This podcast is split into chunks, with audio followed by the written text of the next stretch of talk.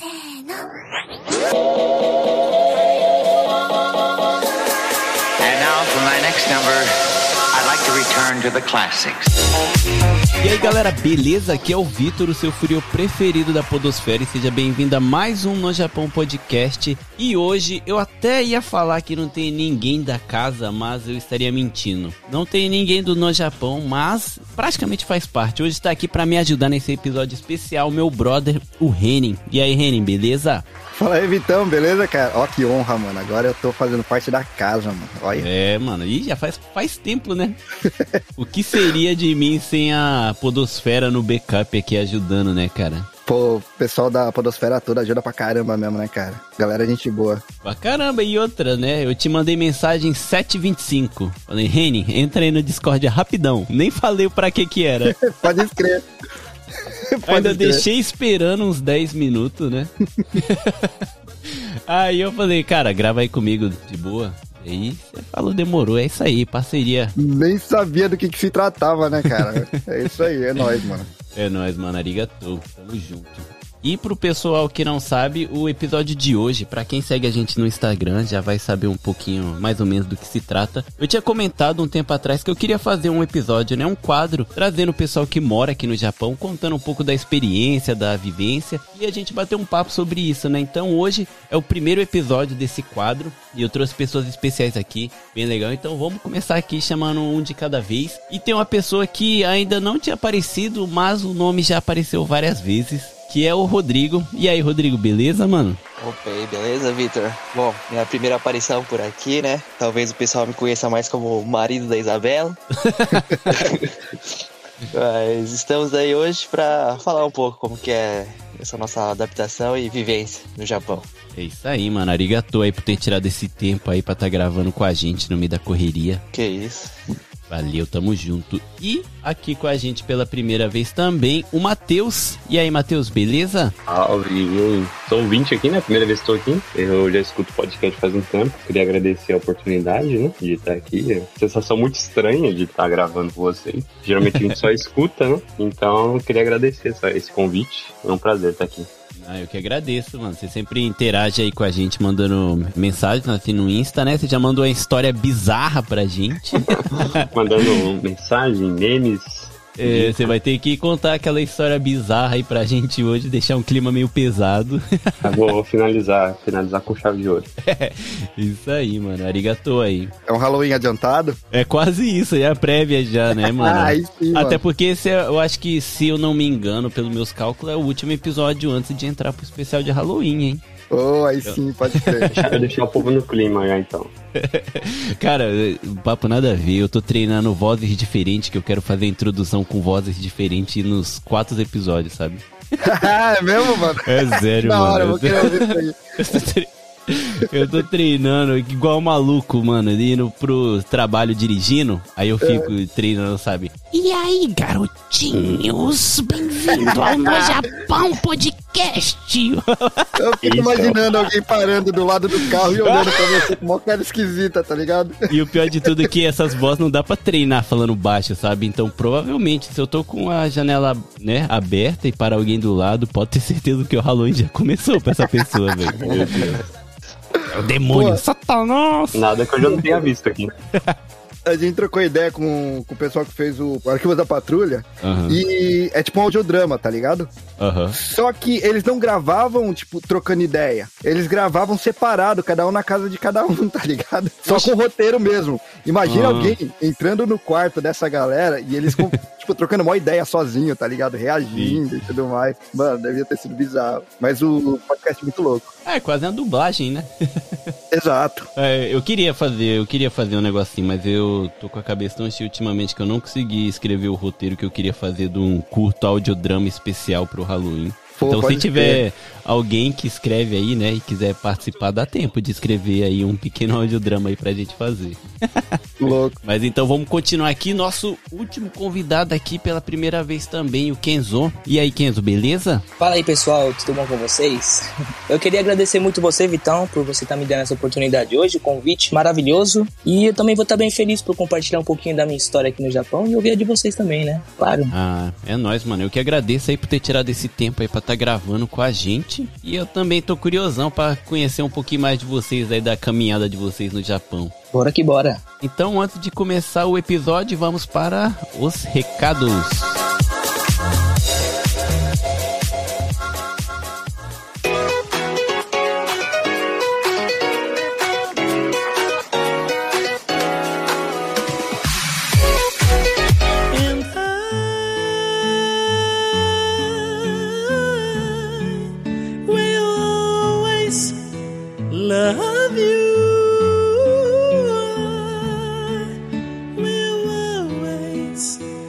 love you.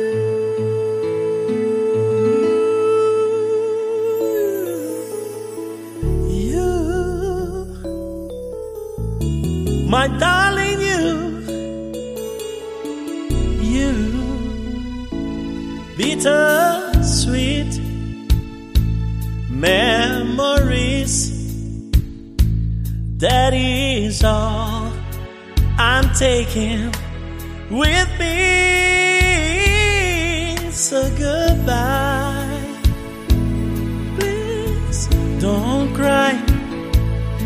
both know I'm not what you you need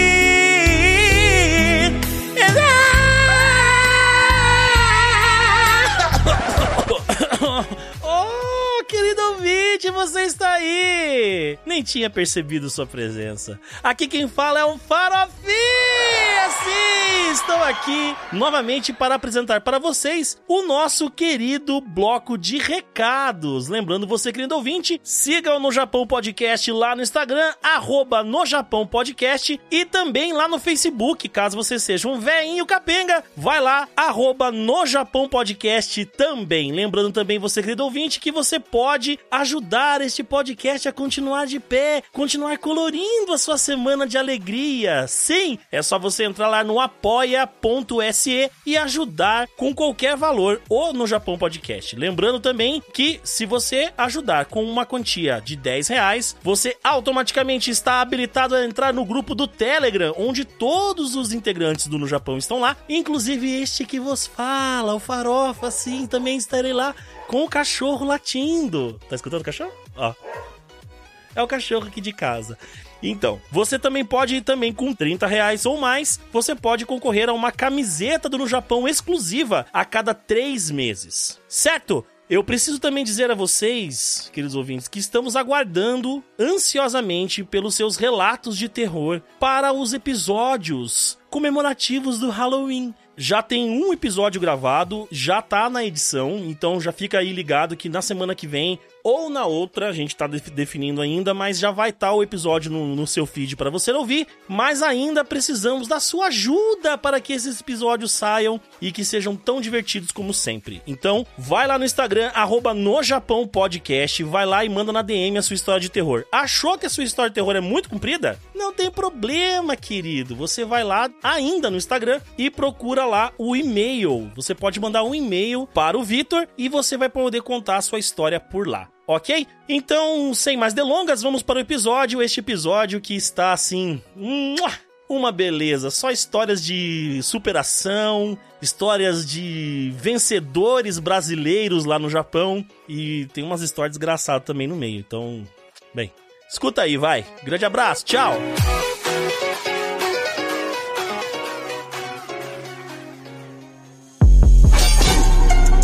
Então vamos lá, galera, começando o episódio de hoje. Pra conhecer um pouquinho da vivência aqui, né, da experiência de vocês, eu queria saber primeiro, né, há quanto tempo vocês estão aqui. Então, pra não ficar uma bagunça muito doida, vamos começar aqui pelo Rodrigo mesmo, né? Quanto tempo você tá aqui no Japão, mano?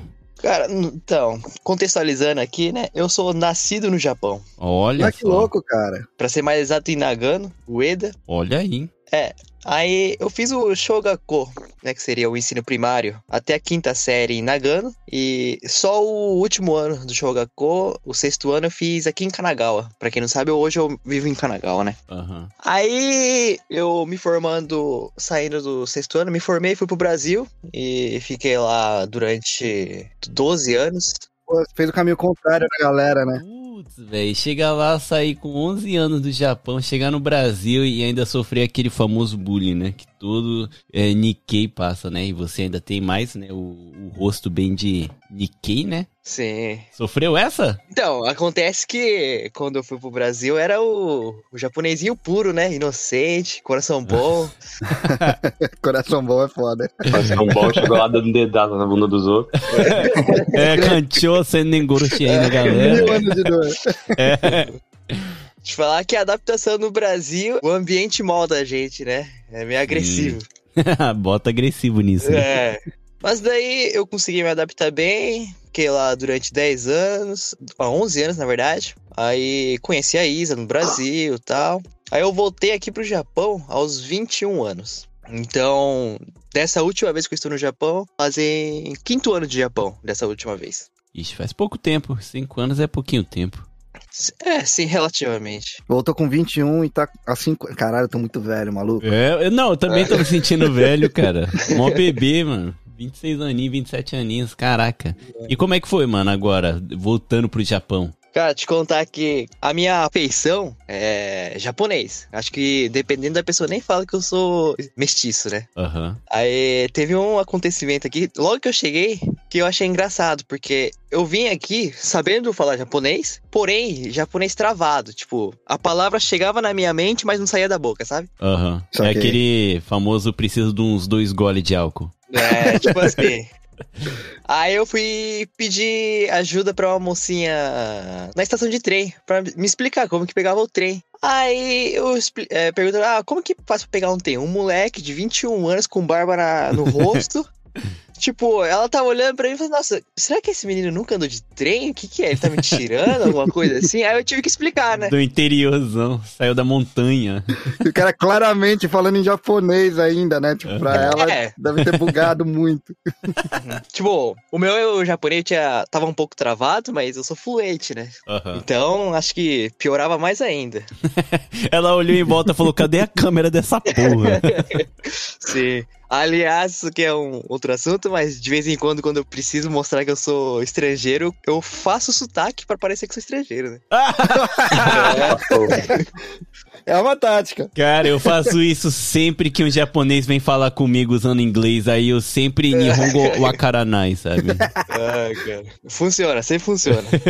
Dá uma enganada boa. Pior que eu fico sem graça porque são gentis, né? Vem preocupado com a gente, aí eu, tipo, ah, não vou, sabe, quebrar o coração puro dele. Sim.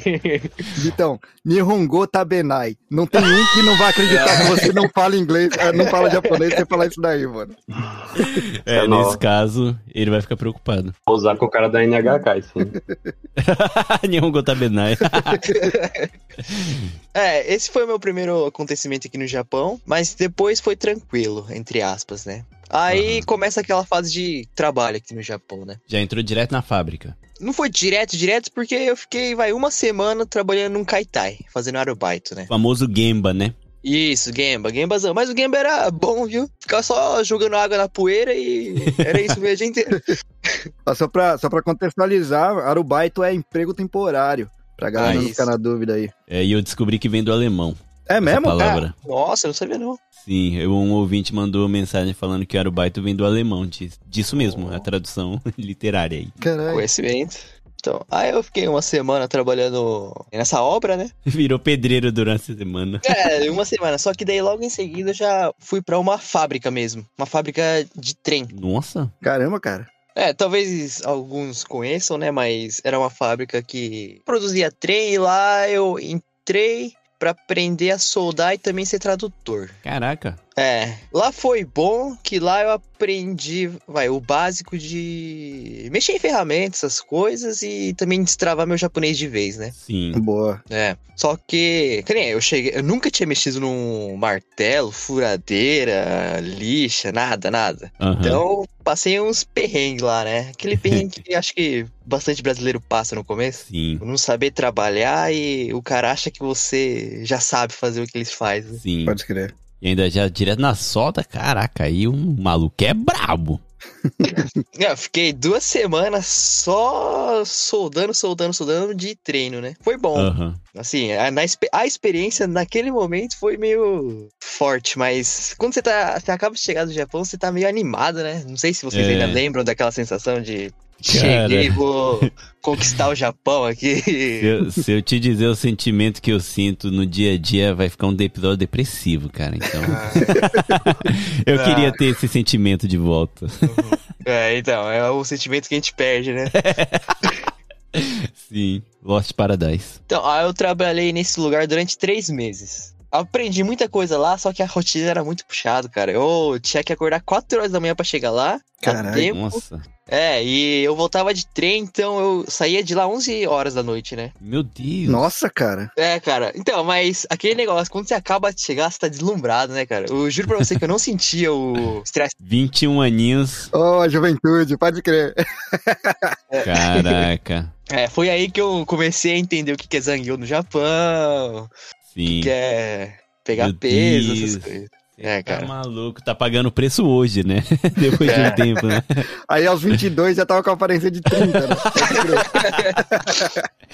Envelheceu 10 anos. Mas e aí, mano? Você saiu depois de 3 meses, aí depois foi pra um lugar mais tranquilo? Então, aí eu fui pra um lugar que eu fiquei dois anos, que é em Kanagawa também, pra fazer carroceria de caminhão. Aqueles container, Sim, sim, Caramba, sim. cara. consegue imaginar. É, Caraca, só trampo que eu nunca ouvi, cara. Tem de tudo mesmo. É um bagulho bem específico, né? Sim. É, talvez aqui tenha bastante, por isso eu tive esse contato, né? Lá eu aprendi mesmo a mexer em ferramenta e soldar de verdade, né? Antes eu só fingia que soldava porque não tinha prática. sim. É. Aí o trampo era mais tranquilo, né? Tipo, era todo dia 4 horas de zangyo, mas comparado às 6 horas de zangyo que eu tava fazendo, ainda era, tava melhor. né? Nossa, 6 horas de Caramba, Zangyo cara. é meio turno, mas é quase um. É quase dois turnos, brother. Você tá É, maluco. cara. E eu só ia embora porque eu ia de trem, viu? Que se eu tivesse carro, acho que eu ficava mais lá. Caramba, cara. É. Aí Ah. depois eu mudei de empresa, fui pra uma outra fábrica, lá fiquei dois anos e comecei a também. Cara, era pesado também, viu? Te contar que o Zangyo lá também era pesado e pegava muito peso. Ixi. É. Aí eu vou, acho que talvez deixar o pessoal um pouco triste, que. Cara, choque era de realidade. É. Assim, se. São trampos e trampos, né? O meu trampo naquela época era soldar e levar. Só que só tinha um kuren. Como que se fala kuren? Um guindaste? Um- é um ganchozinho, é um guindaste. Isso.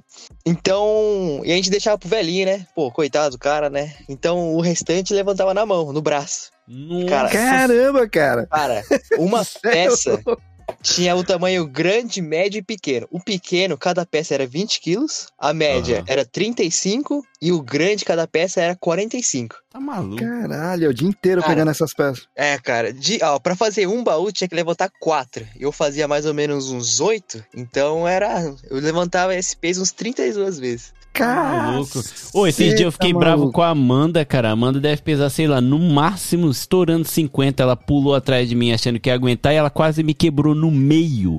Morrendo de dor, imagina Caralho. carregar isso. Ó, pro, pessoal, pro pessoal que não tem noção de peso, ter uma noção, o peso mínimo que ele pegava lá é um galão daquele de água pra trocar, tá ligado? Fazia Pior. quantas, quantas peças você falou que fazia? Fazia 30, oito. 40? É, fazia oito, né? Daí cada um são quatro, 32, né? 30, caralho, são 32 galões daquele lá que ele levantava no mínimo. Porque tá maluco. 20 É, quilos é o mínimo, né? O peso mínimo que você. Caramba, cara. É, Porra, cara, parabéns. Não, ali era assim. ó, então, o que eu não quero desanimar é que aí fazendo isso, fazia quatro horas de zangyo e você chegava quebrado, né? Não tinha como. E eu juro pra vocês, cara, eu dormia no chuveiro, do- no chão do chuveiro. Nossa, Eu velho. chegava em casa, ligava aquela água gelada, aí você senta e eu dormia. Tipo, não aguentava. Já, Farofinha, já toca a música triste do Naruto aí no fundo. Um comentário aqui, ele falou, falou que não queria desanimar, mas já me desanimei só de ouvir, você fala, né? Caralho, mano. Mas pior que, mas é interessante porque é uma realidade, né, de muita gente assim que vem pra, sei lá, conquistar alguma coisa no começo é pauleira mesmo. Sim. Infelizmente, né? Caralho, você ficou careca, é tipo o Saitama. Nossa, cara, é. E pior que naquela época eu tava fazendo academia, né? Então Eu, depois das Pra quatro... quê? Não, então. depois das quatro horas de sangue, eu ainda ia pra academia, cara. Eu era meio louco nessa, na cabeça nessa época. Caraca, mano, juventude. Porra, parabéns. É, mas te contar que foi a- a- o melhor posterior de coxa que eu tive foi lá, viu? Caraca, mas você é que, né, quem ouviu os episódios com a Isa sabe, né? Você ficou um tempo sozinho, né? Antes dela chegar, né? ah, sim. Então, quando eu cheguei no Japão, eu fiquei seis meses, né? Mais ou menos, sozinho. Aham. Aí foram os três meses que eu fiquei nessa primeira fábrica de trem e três meses depois nessa fábrica que eu dormia no chão. Aí depois de três meses a Isa chegou. Aí teve que mudar a rotina, né? Não tem como. Cara, te contar que não mudou. Caramba, É, cara. não mudou. Pô, é o que aconteceu é que é, a Isa deu um pouco mais de esperança na minha vida, né? Tipo, que cara, é triste, Aham. cara, é triste. Eu não sei como tem gente que, cara, aguenta sozinho. Aguenta ficar anos e anos, né, sozinho. É, sozinho, cara. Porque a Isa me dava super moral, assim, sabe? Tipo, final de semana, janta, essas Aham. coisas. Ela me ajudava bastante. É, tem, precisa dessa parceria aí, né? É. Sozinho realmente é hardcore, hein, Sim. cara, pra aguentar. Mas, ó, pra você animar o pessoal, o salário era bom, vai. Cara, o salário era bom, viu? Deixa eu te contar. O salário era bom. Também é. Aí não posso reclamar, não. É Então, justo. a gente tem os altos, os altos e baixos. Sim. E se for por um motivo, assim, temporário, né? Vou juntar a grana e vou abrir meu food truck no Brasil, tá ligado? aí vale a pena, né? Porra, o cara não precisa nem comprar o caminhão, ele pode construir o próprio, né? Chega no Brasil só faz o material, pega um Fusca, um motor de Fusca, coloca lá na caixa e Tá, tal. muito caro, Pô, deixa que eu mano. monto essa porra. Pode ser. Pô, seria maneiraço. Eu assistiria um documentário na Netflix sobre isso fácil, mano. porra, seria animal. Ou um canal no YouTube criando meu food truck do zero. E aí o pessoal acha que é a comida, sabe? Um ASMR. Não. O cara tá lá soldando, né? É melhor do que o, a prova de tudo lá do, da Discovery. O pior, mano. Pô, maravilhoso. Pô, Rodrigo, mas foi, foi uma pauleira, hein, Não, cara? era pauleira. Mas daí, tipo, depois de dois anos, assim. Que nem eu também não tinha muito plano do que, que eu vim fazer no Japão, né? Pra ser sincero. Nesses primeiros Aham. dois anos. Aí depois. Cara, ninguém, ninguém vem com isso. Aí, depois de dois anos, eu falei pra Isa, né? Falei, amor, não dá. Logo eu vou morrer se eu continuar nessa rotina. Aí eu pedi as contas lá. Aí um outro conhecido meu me arranjou um trampo em outra fábrica ainda. Aí eu fui pra essa Aham. outra fábrica, que também era de caminhões. Caraca, É, só que daí. maldição essa. É, cara. Aí lá eu também fiquei dois anos lá. Só que, que nem essas duas fábricas que eu fiquei, mas principalmente depois do trem, né? Do primeiro caminhão do container, o nível técnico da mão de obra era alta. Então, por mal, por bem, eu consegui desenvolver, tipo, muito bem minhas habilidades nesse setor de solda e lixa, polimento. Boa. Sim. É o que dá muito dinheiro aqui, né? Em fábrica. É, quem, quem sabe soldar. Sim, cara, te contar que depois, nessa segunda fábrica, foi melhor, porque o pessoal meio que confiava. Falava assim, ah, deixa com ele que ele consegue fazer, não precisava ficar mais tão em cima de mim, que eles sabiam Sim. que a qualidade estava melhor do que o padrão daquele lugar, entendeu? Pô, que da hora, Aham. cara. Só uma pergunta, você já tinha um bigode que você tem hoje aí? Ah, não, nessa época ah, o bigode ainda não. Ah, então você conquistou com o tempo, merecido, cara. Bigodão de respeito. Todo mundo que tiver um bigode desse, juro pra você. É que ainda não saiu o episódio dessa semana, onde a gente fala sobre atletas Ah, do Japão. E todos que eu trago praticamente tem um bigodão de respeito, cara. E bigode pra mim é o sinal de poder. Já dizia o samurai, né? Tá jogando muito Super Mario, mano. Ai, foi mal. Desviei total, mas o podcast é assim mesmo, tá, gente? Não tem como. Bom, então, pra também não alongar muito essa parte, aí eu fiquei dois anos eh, nessa fábrica. Acabou que, como eu, essa fábrica tinha um nível de padrão mais abaixo do que a, a outra, eu acabei ganhando muito serviço, fazia mais rápido e melhor, e acabei subindo ali, né? Digamos, na escala da fábrica ali, e cheguei até ser, tipo, líder de setor ali, né? Olha aí. É, só que, cara, te contar que eu não gostava. Tipo, eu É, fazia. É, eu fazia porque. Eu fazia, sabe? e. Assim, eu não. não como fala, não fazia as coisas meia boca, né? Aham. Mas também eu falava pra Isa, porra, Isa, eu não tô tão feliz assim. Foi na época que a gente começou a dar o. estudar e colocar. Fala, tempo e esforço nas coisas da Isa, né? Sim, sim. Boa. Sim. Aí, em paralelo a isso, eu também tava estudando meu japonês pra tirar aquele JLPT, o quem não sabe aquela o teste de proficiência de japonês, né? E eu tirei o N2 e o N1. Olha aí. Porra, cara, aí sim. Parabéns, Ai, mano. Pô, obrigado. Então, aí pra quem estiver ouvindo aqui, cara, eu acho que o N2 vale a pena, viu? Porque Dá uma depois que- ajudada, né? é, depois que eu tirei o N2, eu passei a ter menos problemas em vários quesitos, assim, dentro de fábrica mesmo. Eu não precisei nem trocar de emprego, assim, sabe? Aham. Porque o pessoal já te trata como uma pessoa esforçada, que vai sozinho, sabe? Que. Sim. Só Entendeu? o fato do esforço, né? De ir atrás, É. saber que você estuda, né? Não tá ali só por tá, né? E o japonês, ele olha muito esse lado esforço, né? Sim. Às vezes é bom, às vezes é ruim, né? Porque às vezes ele prefere que você faça esforços, só que não tão produtivo. Sim. Só fazer o básico ali pra dar a cota. É, entendeu? E às vezes tem um jeito mais fácil e mais rápido de fazer, mas ele vê que não parece que tá se esforçando, né? Então, Sim. Tá aí a, a balança que a gente tem que aprender com o tempo. É.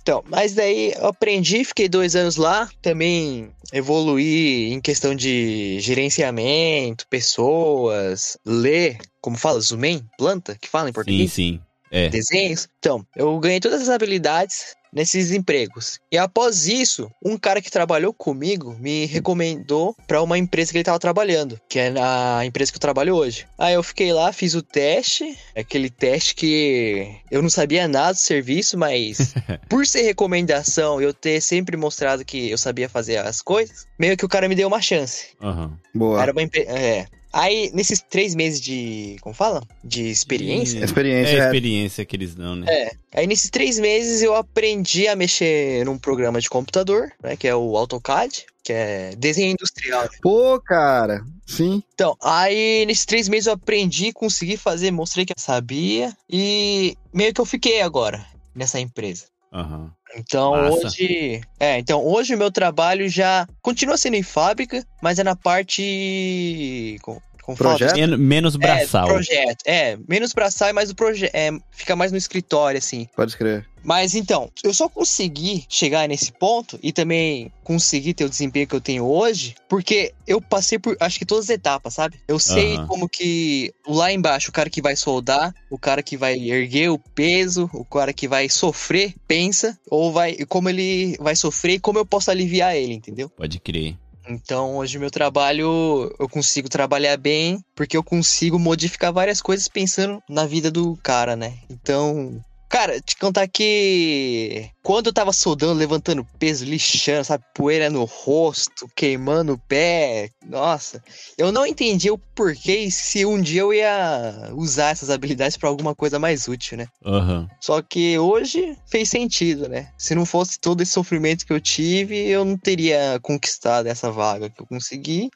E vou dizer que hoje eu tô mais relativamente, como fala, tranquilo.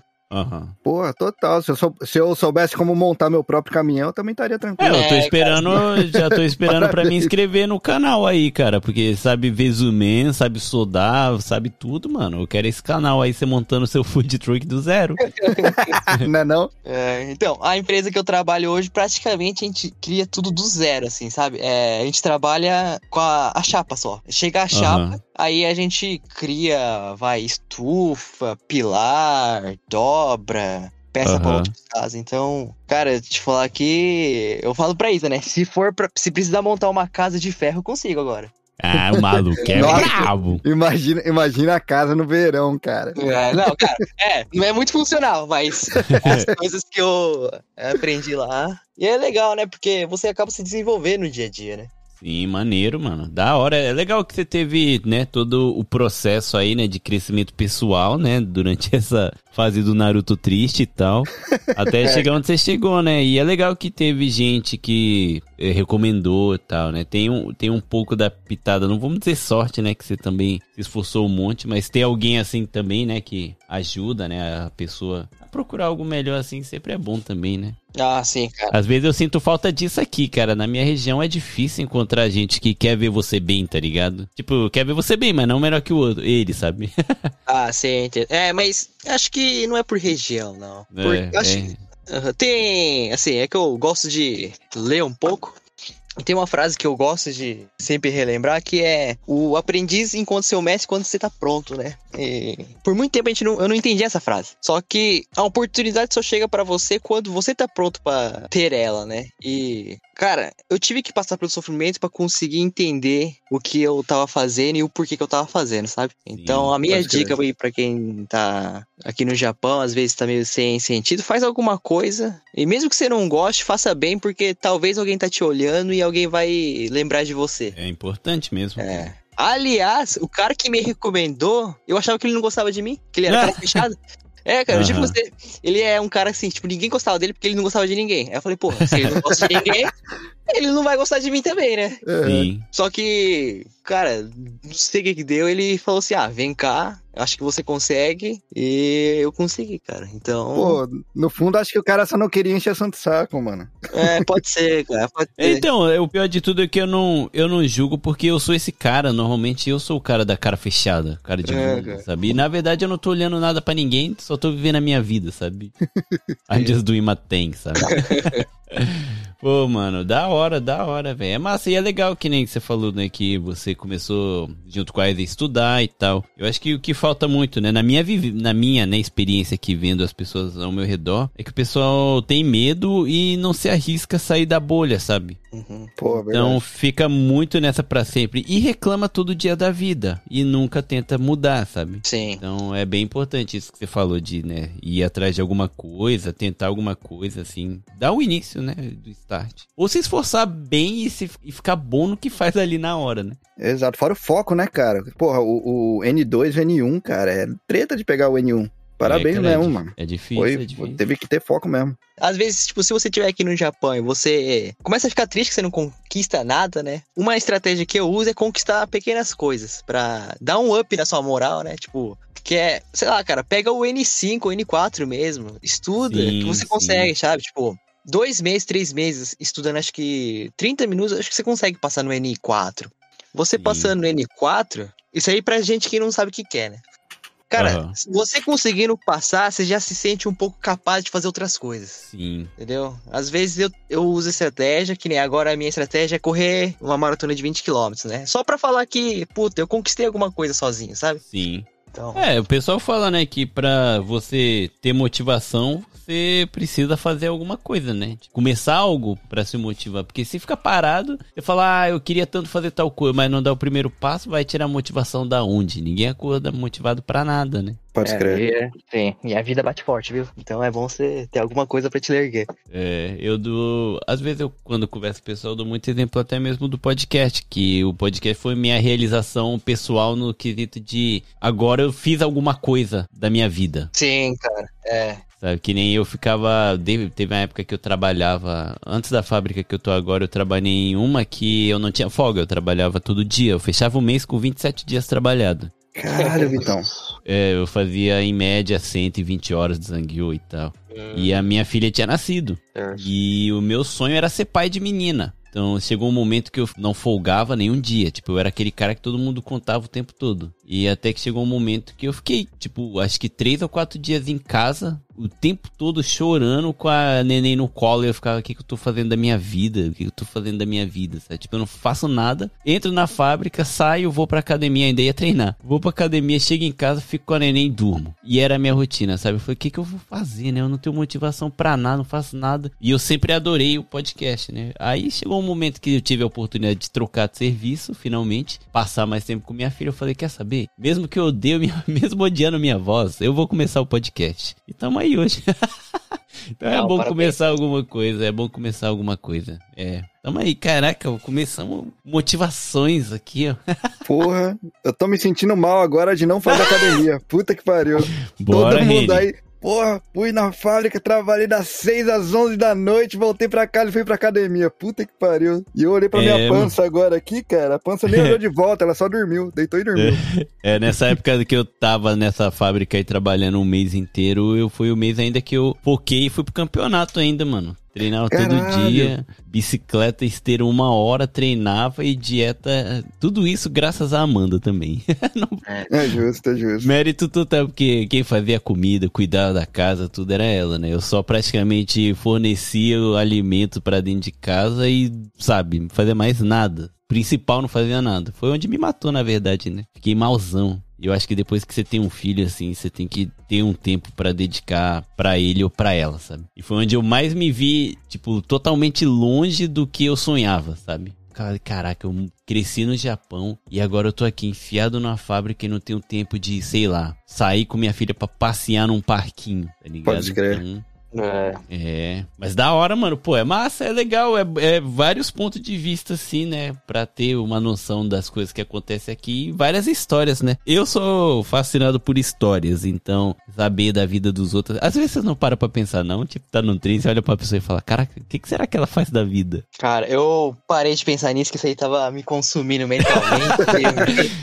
o maluco tava virando já o Kira, mano. Caraca. é, O cara tá igual aquelas velhinhas que ficam fofocando na portinha de casa. Só que com ele mesmo, né? Já tinha umas três personalidades dentro do- da cabeça dele conversando, sabe? Tinha um podcast 24 horas na cabeça com três pessoas e os três eram ele mesmo, sabe? É tipo o Vitão no carro ensaiando as vozes, né?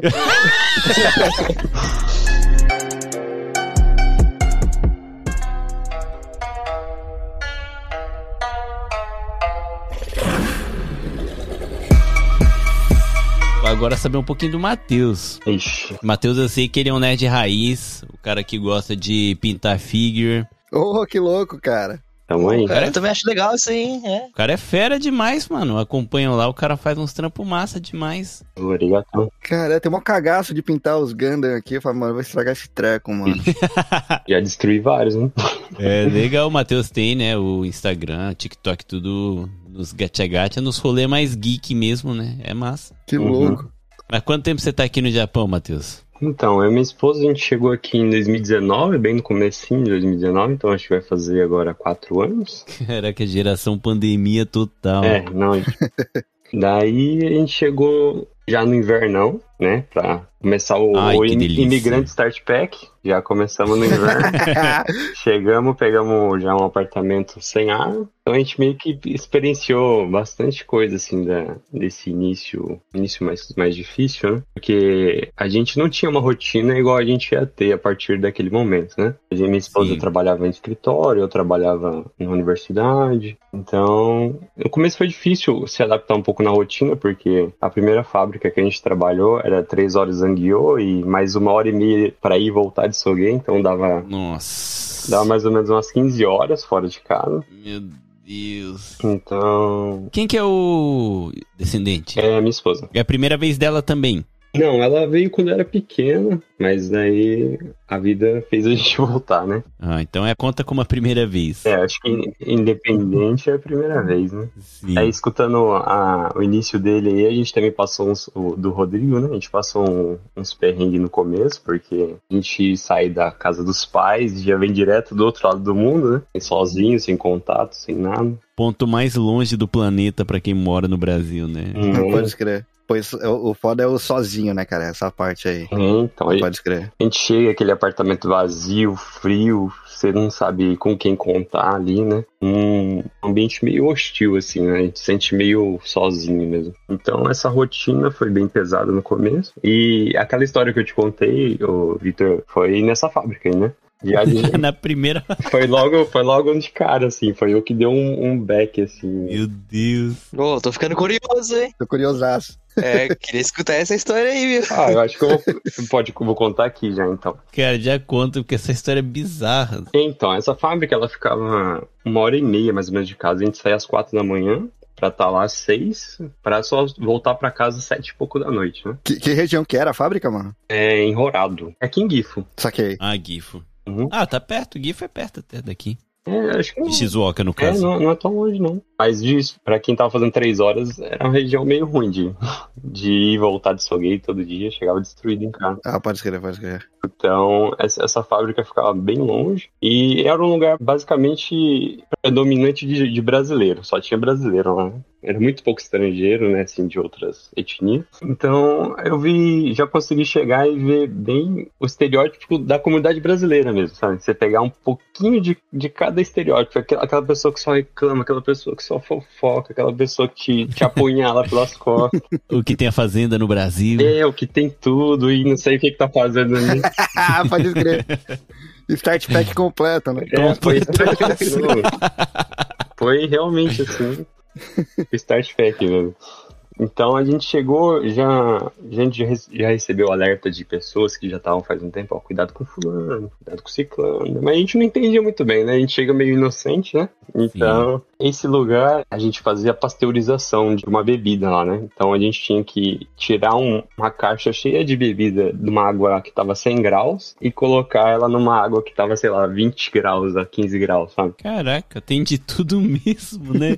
a gente fica fazendo pasteurização, né? Então, a cada tempo a gente fazia um cotai, a gente fazia um rodízio, né? De posições lá dentro da, da fábrica. Tanto é que, por essa, esse processo ser um pouco forte, né? Minha esposa até começou a ter uns problemas na mão e tal. Ela até saiu bem antes de mim, né? Eu fiquei mais um tempo nessa fábrica. Então, por isso que eu falo que foi o start pack, porque a gente já chegou, já começou a ter problema de rotina, problema de saúde, estresse. É. Caraca. Caralho. Esse episódio, pessoal, só lembrando aqui, tá? É vivência de cada um, tá? Se você vai começar assim, eu não, não sei, mas eu te garanto que sim. então, é. É o starter pack mesmo, né? Pode escrever. É. o começo nunca é fácil, infelizmente. Hoje a gente tá muito bem aqui, né? Hoje a gente tá estável é. e tal, mas o começo. Que bom, que bom, mano. O começo aí é complicado mesmo. Então, daí eu vou, vou direto pra essa história, porque daí vocês já vão ter uma noção do como foi a, a chegada aqui no Japão nessa experiência. a gente estava lá, e daí, como lá tinha muita fofoquinha, né? A gente, num dia a gente tava sem alma, né, dentro do Soguei, só escutando o povo falar. Daí começaram a comentar alguma coisa. Ah, fulano fez isso, não acredito que ele fez isso. Deixou no gelo por causa do dinheiro. Eu falei, o que é tá acontecendo? Daí chegamos na fábrica e tal. E lá, todo final de mês, mudava os bans, né? Mas eu, eu e minha esposa sempre ficava no mesmo ban. E daí, nesse dia, mudou de ban e a gente foi conhecer a pessoa dessa história, né? Vou, vou trocar o nome dela aqui pra não, pra não trazer problema pra ninguém, né? Vou chamar de seu Lineuzinho. Bom nome. Lineuzinho, ele já é uma pessoa de idade. Não, peraí, o cara era legal ou era. Não, ou era... não, ele é, não, legal, legal. Ele era, era uma pessoa que o povo Chama de Luke, mano. Quando chegar o pau no cu, chama de Darth Vader. Aí a história vai ficar legal pra ah, caralho. Então vamos lá. Seu Luke, seu Lukezinho tava lá. Aí, ó, outra coisa. Lá a gente escutou muita coisa dele lá, sem ser conhecido, né? Então a gente meio que, quando primeira vez, lá tinha uma posição que a gente chamava de uma posição onde você só ia para fora da fábrica e ficava descartando o produto que não, não passou na qualidade, né? Então a gente ficava lá fora no frio, que tava inverno, nevando. A gente ficava lá no frio descartando aquele produto e o povo sentava assim em volta de um, de um lugar lá e ficava descartando o povo ficava jogando conversa fora, né? É ali que você conhecia as pessoas, né? A gente foi fazer essa posição lá com ele, então a gente começou a conhecer, né, ele melhor, a gente viu que não era tudo aquilo, o povo fala, né? E tal. E, e daí ele começou a desabafar, que ele tinha perdido um, um ente querido dele, né? No caso era a esposa. Então, o Luke tava lá se lamentando, né? A gente já tava numa situação estranha, porque quando a pessoa vem falar desse tipo de assunto, a gente meio que não tem reação, né? Não tem muito o que a gente fazer. A gente acabou de conhecer a pessoa. Tem nem o que falar, né, meu? Pode crer, pode crer. A gente acabou de conhecer e ele, né? Eu entendo que ele, ele já tava ali né, nessa, nesse luto, tava complicado. A gente tava sem alma ali já, porque a rotina tava consumindo a gente. Então só, só recebendo. Então, daí a gente ficou ali um tempo, né? E daí veio a hora do, do almoço, né? A gente subiu lá no Shokudo, Shokudo é refeitório, né? Fomos pro refeitório. Isso. Eu lembro até, até, até o que a gente tava comendo esse dia, porque depois disso não foi a mesma coisa. Eu comi esse, esse alimento de novo. a gente tava comendo estrogonofe gostoso. Nossa, é. que delícia, cara. Estrogonofezinho. É, que é fácil, né? Acho, acho, que deve ser a primeira coisa que a pessoa que é independente aprende a fazer, né? Que é rápido, fácil. creme de leite, ketchup e frango. É, já era. E daí a gente tava lá comendo, de repente, como a gente se deu bem com ele, né? Então, ele, ele não era uma pessoa ruim, ele só tava quebrado pela vida. Eu costumo falar isso. Porra! Tá, então ele é um veterano do Japão, podemos é, dizer, né? Veterano, passou por muita coisa aqui. Então, ele chegou assim, a gente tava comendo, geralmente era de madrugada isso, e tava passando, eu não sei se já viram a TV de madrugada japonesa, fica passando umas imagens, uns paisagens, sabe? É, não passa nada, né? Pode crer. tipo, É, não passa nada. é tipo uma imagem de fundo Windows, né? É, tipo, toda hora. é tipo o filtro solar lá do, do Pedro Biel, tá ligado? Daí ele tava hipnotizado lá comendo. De repente ele chegou lá e veio falar, né? Falou, ah, o Luke, o Luke chegou pra gente, assim, sentou bem na nossa frente, assim, eu e minha esposa comendo, tava lá mastigando comida, e de repente ele pega o celular dele e mostra. Ah, então, nossa, ele tava falando da minha esposa, não sei o que lá. Aqui ela aqui. Daí ele pegou e mostrou a foto dela. A gente, inocente, foi ver, achando que ele ia mostrar como é que ela era. Ela mostrou. De repente ele mostra a imagem do cadáver dela. Ele tirou foto. Caralho, cara. De repente, é, porque ele tirou, ele tirou a foto dela, né, já sem vida. E aquilo foi um choque pra gente. Porque.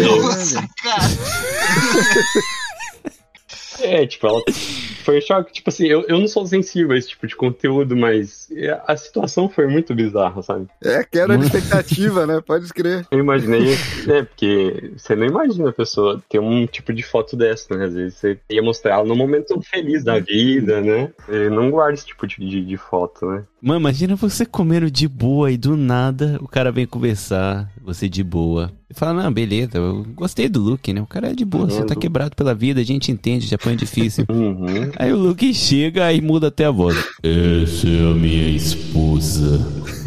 bah, cadáver. Cotonete no nariz e o caralho, sabe? Porra, meu irmão. E tinha o cotonete no nariz, velho. Algodãozinho, tinha algodãozinho no nariz. Caralho, cara. É, algodão, isso. Foi, foi um. Cara. Sabe, e- e- igual eu tava contando pro Victor, né? A minha reação foi aquela que eu te mandei lá, do Senhor Incrível. Sim, do... o meme do Senhor Incrível quando fica preto e branco, né? Ah. Foi muito. ah, Cara. o estrogonofe tá descendo bem já. Começou a ficar. De madrugada. Mano, as- não dá. É... Isso quebra a pessoa mesmo. Acho que ele tava, claro, no luto e tudo. Eu acho que ele tinha perdido a noção já da humanidade, sabe? Do que que é ser um ser humano. Bom, eu acho, é, acho que já perdeu aquele, aquela ética de. sabe, a moral de. Ele descartava a bebida lá fora e junto foi a alma, né? A alegria de viver dele. Pô, o cara devia estar tristão mesmo, mano. Foi, foi bizarro, mas tem uma parte que é pior ainda. Que eu não sei se eu continuo contando. Ah, por favor, né? Chegou até aqui. Porque a gente tava lá comendo, ele mostrou a foto. E, e como eu comentou, né, um pouco dela, olhei pra minha esposa, minha esposa tava meio branca, assim, já não sabia o que falar. Eu, Não, pera, eu preciso saber. Você e sua esposa se entreolharam assim sim, por uns segundos?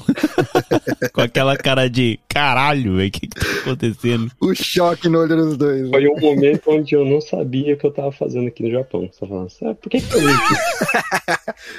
Eu falei, será que eu vou, vale a pena? Mas continue, por favor, cara. Daí ele falando dela, né, e tal, né, e de repente ele veio me mostrar um vídeo. O que que é esse vídeo? Era? Não, Esse vídeo era não. a mulher dele ficou internada um tempo. Ela tá basicamente em um estado onde ela estava sendo sustentada por máquinas, né? Então ele Aham. veio e mostrou o vídeo da eutanásia dela. Caralho, Nossa, cara. como assim, brother? E daí que a comida já não descia mais, né? Depois de... Foi muito bizarro. O Luke, o Luke foi pro lado negro depois disso, né? Porque Caralho. foi, o- foi uma situação. Não só ele, como você, sua esposa e todos nós que estamos ouvindo essa história ficou agora. Todos fomos para o lado negro, cara. Foi, Eu não sei o que falar. Foi. Eu tô rindo, mas de nervoso. exatamente, foi a sensação que eu senti. Não, eu não, não esboçava sen- sentimento naquela hora. Não tinha o que falar pra ele. A comida começou a ficar gelada, porque a gente não tava comendo mais. E foi. Essa foi uma história de começo de Japão aqui. Tá aí umas paradas que a gente só vencia ouvindo dos outros, cara. Não consigo imaginar um bagulho Eu tô rindo, mas realmente é um constrangimento, assim. É, porque é uma situação muito complicada, né, que ele passou. Mas essa falta desse filtro foi o que me pegou, sabe, nessa história. Porque hoje a gente consome muito conteúdo violento, assim, a gente não tem tanto choque. Mas quando vem uma coisa assim que você não tá esperando num, num- numa situação de. Não, pô, até o Facebook, até o Instagram te avisa agora, cara. É, então, a, gente- Ele, ele te prepara pra isso. a vida não te prepara, não. Ela chega enquanto você tá comendo, você estrogonofe. Eu nunca mais comeu estrogonofe depois disso. né? Estrogonofe agora de frango não rola nunca mais. Caraca, mano. Daí, Levou um tempo pra gente voltar ao normal, né? E depois eu descobri que ele é uma pessoa muito sozinha, né? E tal, que realmente ele deve ter perdido muito o filtro social dele. Putz, saquei. Isso é triste. É, foi, nossa, foi muito triste, velho. Daí a gente, sabe, a gente ficou com um sentimento muito de, de dó, né? Assim, pena mesmo. Uhum. Nossa, pessoa muito sozinha. Brasileiro ele também, né, no caso? Isso, isso. Uhum. Saquei. E, Caramba, mano. e, mas e- e o tempo que eu fiquei lá, a gente nunca teve problema com ele, a gente brincava muito com ele, era um- uma pessoa muito. O Luke era muito gente boa, por mais que isso tenha acontecido, que ele tenha marcado a nossa vida aqui. Mas Caralho. ele não era uma Ele pessoa. vive numa constante mudança de lado, né, É. cara? E chega em casa ele vai pro lado negro da vida Hum, dele. Deve ter um pouquinho. Caralho, mano. Mas é, depois disso a gente saiu, a gente veio para outras fábricas, hoje a gente tá estável, a gente tá bem, hoje ficou só uma história mesmo para contar, nunca mexeu, a gente, igual estavam falando na história do Rodrigo, a gente vem conquistando algumas coisas também, né? A esposa hoje ela tá tentando, tá tentando, ela tá terminando a faculdade dela, né? Porque é difícil conciliar estudo, Da hora. estudo Pô, excelente. Estudo com rotina do Japão. Eu logo vou começar a tentar estudar o Blender, né? Tô precisando de um PC melhor só pra fazer modelismo, né? Eu tô aprendendo também, viu? Ah, que da Ó, hora, já tem uma comunidade aí, porque o Reni também manja de umas paradas assim, né? não? É, vou tentar fazer alguma coisa aí, porque. Ah, e falando no AutoCAD, minha esposa tá estudando AutoCAD também nesse momento. É uma das matérias dela. Boa. E, Da hora. e daí eu vim dedicando um tempo também à parte de hobby, né? Fiz lá a page lá, depois, se o povo quiser dar uma olhada lá. É, eu vou deixar, eu vou deixar no post do Instagram, É. com certeza. E, e é isso, a vida tem sido meio pacata, né? Do que foi esse início aí. O início foi meio Uhum. hardcore, assim. Mas eu acho que esse é o momento gostoso do Japão, quando fica mais pacato. assim. Sim, sim. Que é quando você aprendeu a trabalhar e o sua cabeça só funciona assim, bati o cartão, tô na fábrica, bati o cartão, fui embora e você já não pensa mais no serviço, né? É, sempre. Eu acho que tem um momento da nossa vida aqui no Japão que chega em casa e ainda tá com a cabeça cheia de alguma coisa que rolou no trampo. Ah, isso aí é horrível mesmo. Então quando você aprende a né, desligar essa parte, chegar em casa e viver a sua vida mesmo, aí o Japão começa a ficar mais gostoso, né? Uhum. É, eu- foi com o tempo, né? A gente aprende a meio que entrar nesse modo do, daquela série Severance, né? Você vai trabalhar e é outra pessoa. A hora que você sai, você volta ao normal, né? Sim. O Homer faz isso muito bem também. Oh, o melhor de todos, né? acho que o Homer nunca trabalha, não. Acho que ele tá só no modo Homer mesmo. Girando a cadeirinha dele, comendo a rocinha. Cara, eu sou eu sou literalmente o Homer, velho. Eu bato o cartão, vou trabalhar. Eu sei que eu tô num lugar onde eu não gosto, mas eu preciso estar, então eu faço tudo igual um pato. Eu faço de tudo, mas muito mal feito, cara. Então, de- depois que você aprende a dedicar mais tempo às pessoas certas, né? Porque teve uma época que eu tava dedicando muito tempo ao trabalho, sabe? E então você passa a dedicar menos tempo pra família e tal. A hora que você percebe o que é mais importante, né? Aí acho que a vida começa a ter outro sentido, né? A gente consegue a, a realmente ver o que, que merece mais da gente, assim, né? E a fábrica ela consome tanta gente que às vezes a gente esquece, né? Da família, só pensa no dinheiro. Aí chega uma hora que ela se trabalha tanto, você tá pagando mais imposto do que, do que se você estivesse trabalhando num lugar com menos tempo, né? Fala em imposto, É. aí já chega a dar um tremelique aqui. É, Chega a, pode a mão da carteira chega a tremer. É, mas é, é- Eu acho que é isso mesmo, cara. Que nem tem que aprender, né? a- No começo pode ser que não tenha como, tem que trabalhar até, né, chegar a certa estabilidade e tudo, mas depois de um tempo assim, porque querendo ou não, trabalho é trabalho, né? No Brasil muita gente também se vira, né? Não tem uma fábrica nem nada, mas trabalha com alguma Não, coisa Brasil, que não gosta. Brasil tem fábrica corre. também, mano. O Brasil tem fábrica pra caramba também. Tem uma galerinha também. Às vezes o pessoal demoniza muito trabalhar em fábrica, né? Aham. que tá aqui. E eu já não, eu não vejo assim, né? Tem que saber só realmente diferenciar as coisas, né? Trabalha, conquista o seu dinheirinho, mas de você tem que viver sua vida, né? Que nem o Matheus falou, e agora ele dá- gasta mais tempo no hobby dele. A esposa Aham. faz a faculdade. Esse é o certo, né? Não Exato. deixar ser consumido, né, pelo dinheiro ali. Tipo, ah, quero mais, quero mais. Porque vai chegar uma hora que você vai gastar esse dinheiro no, no hospital, né? É, você tem que ter sua vida pessoal também, né, cara? Ou, ou você vai virar o brasileiro que tem a fazenda e tá na fábrica, né? Também. É verdade. Ah, pode escrever. Você faz parte do, do Starter Pack, né, cara? É, daqui a pouco você vira né, um desses que fica no delírio, né? Você tem que é, se conformar fingindo que você tem alguma coisa, sabe? Uhum. Pô, é meio triste isso aí. né? Pode É, crer. mas o ideal é isso, cara. Saber diferenciar e viver sua vida. Chegar em casa e fazer o que gosta e não. Cara, se você tiver muito sem precisar se matar, é ótimo, claro. Quanto mais, melhor. Mas eu acho que assim, é melhor você ter o suficiente, né? Pra você ter a sua vida ali, sabe, gostosinho e tal, do que sabe, trabalhar sábado. É uma parada que já não cabe pra mim. Uhum. Palhaçada. Porque não dá, cara. Vai ter mais dinheiro no final do mês? Vai. Mas eu não vou recuperar mais esse dia, sabe? A minha filha daqui a pouco vai fazer 15 e não vai querer saber do pai. Eu tenho É, que tem passar isso. o máximo de tempo, sabe? É, sábado, pô, passar um tempo com a família, pô, tirar um tempo pra gravar os episódios, sabe? Então, tem que saber diferenciar. Acho que nem é tanto problema quando você tem uma meta, manja. Uhum. Tipo, ah, cara, eu preciso de tal coisa, então é. É, aí- tipo, me- é curto prazo, né? Aí é- a história muda, assim. Então, Sim, meu sim. objetivo é aprender tal coisa, tem, é, tipo, sei lá, tem que pagar minha facu. Tá ligado? Sim. Aí, pô, dá um gás aí no. Enquanto ainda tem gás pra isso, né? Dá um Uhum. gás enquanto ainda É. tem gás. Uhum. E manda ver. É uma coisa que eu e aí a gente trabalha que tem duas frases que eu levo pra isso que é a, a medida certa da riqueza é você primeiro ter o bastante e depois ter o suficiente, né? Tipo, o suficiente Isso. é o quanto você deseja, não é o quanto você precisa, é quanto você deseja. Aham. Então, você que dita ali quanto de dinheiro que você tá precisando. E prioridades, né, cara? Tipo, Uhum. às vezes você entra naquele. Eu e a Isa, a gente entrou nesse ciclo uma vez que era trabalhava muito, fazia muito zangueu, se estressava e se desestressava comprando alguma coisa que não precisava, né? Pode escrever. É bom. Aí você gasta dinheiro com alguma coisa que você não precisa, aí você chega no final do mês e fala, puta, tô sem grana, aí você tem que fazer mais zangueu pra recuperar, você fica num Sim. ciclo de estresse, cara. Nem forte. lembra com que escrever. gastou às vezes, né, É, cara. E depois que a gente lidou com isso, nossa, tipo, a gente nem compra mais coisa e, cara, a vida melhora. Melhora. Com menos você fica mais feliz, cara. É, a gente não precisa, né, de, às vezes, de tudo isso que a gente tem. E eu prefiro muito mais gastar com comida. Ó, É, então. tô, nesse time aí, cara. Aqui em casa a gente gasta mais com comida, hein, cara, se for ver. Porque a Amanda falou, ela fala, mesmo que, sabe, fique na, no limite, tem que ter o lazerzinho do final de semana de sair pra Hum, comer fora. é. Porque ninguém merece, sabe? Chegar no final de semana e cozinhar, sabe? De manhã, à tarde, à noite, comer arroz, feijão e ovo, sei lá. Uhum. Não é ruim, mas, Não, né, já que você tá trabalhando ali, se esforçando pra isso, tem que ter um lazerzinho em família, né? Aqui é hambúrguer e batata frita até na veia. Uhum. Ainda mais que o Japão, o Japão te dá um pouquinho mais de con- dá um pouquinho não, né? Dá muito mais condição do que no Brasil, né, cara? Aqui no Brasil você arruma um serviço, é, é difícil as coisas lá. Aqui você ainda tem um pouquinho disso, né? Tendo um controle assim, trabalhando o marido e a esposa, tem um dinheirinho legal, né? Sim.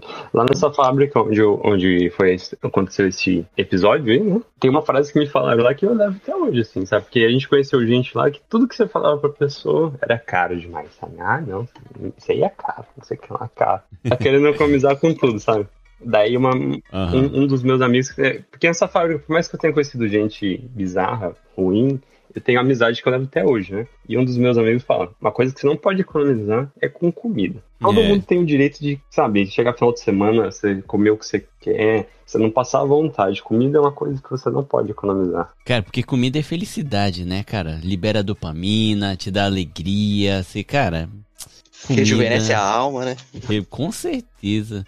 E quem é Porra. que não fica com aquele desejo no meio da semana de, pô, sei lá, bater aquele. Eu fico com muito desejo de gyoza e lamen. Eu ainda tô nessa fase. Cara, não superou mesmo. Um McDonald's. McDonald'zinho. Aí, aí eu queria falar, o, o meu tipo de comida é o tipo que tope as veias. Não sei se, essa, se esse ditado funciona muito bem pra mim, não, tá ligado?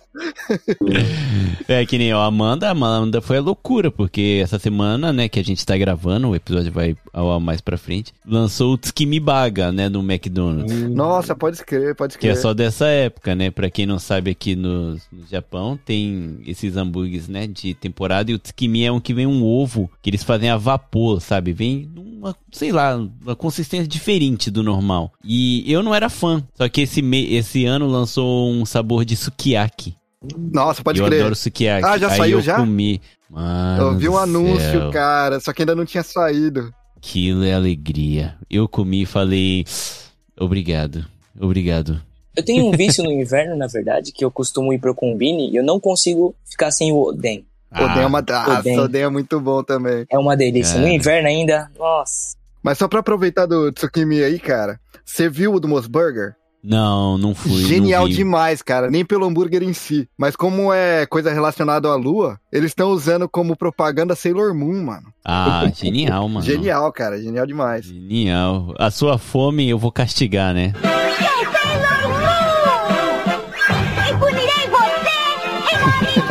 Boa, pode crer. Bom slogan. Pô, pior que eu, eu sou mais fã do Mosburger do que do McDonald's, cara. É bom, né? Só que é pequeno. É, é, mas é bom, mais mano. caro e mais É. caro. É. Um Japão que é essas coisas temporárias, né? Isso aí me pega muito. Cara, Pode Amanda.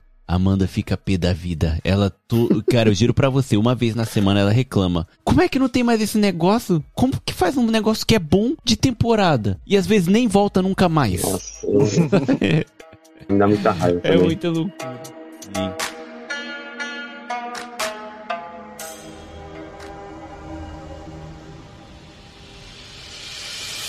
Mas vamos lá pro Kenzo. Kenzo, quanto tempo você tá aqui, mano, no Japão? Então, cara, eu vim aqui pro Japão, mais precisamente, assim, em setembro de 2018. Aham. Eu tinha conversado com um amigo meu, um amigo de infância que eu tenho faz bastante tempo. É, ele falou assim pra mim assim, então, eu tô planejando pra ir pro Japão. Bora! Aí eu falei, putz, Japão, cara? Aí eu pesquisei, né? Eu coloquei assim, Japão, no Google. Só Japão.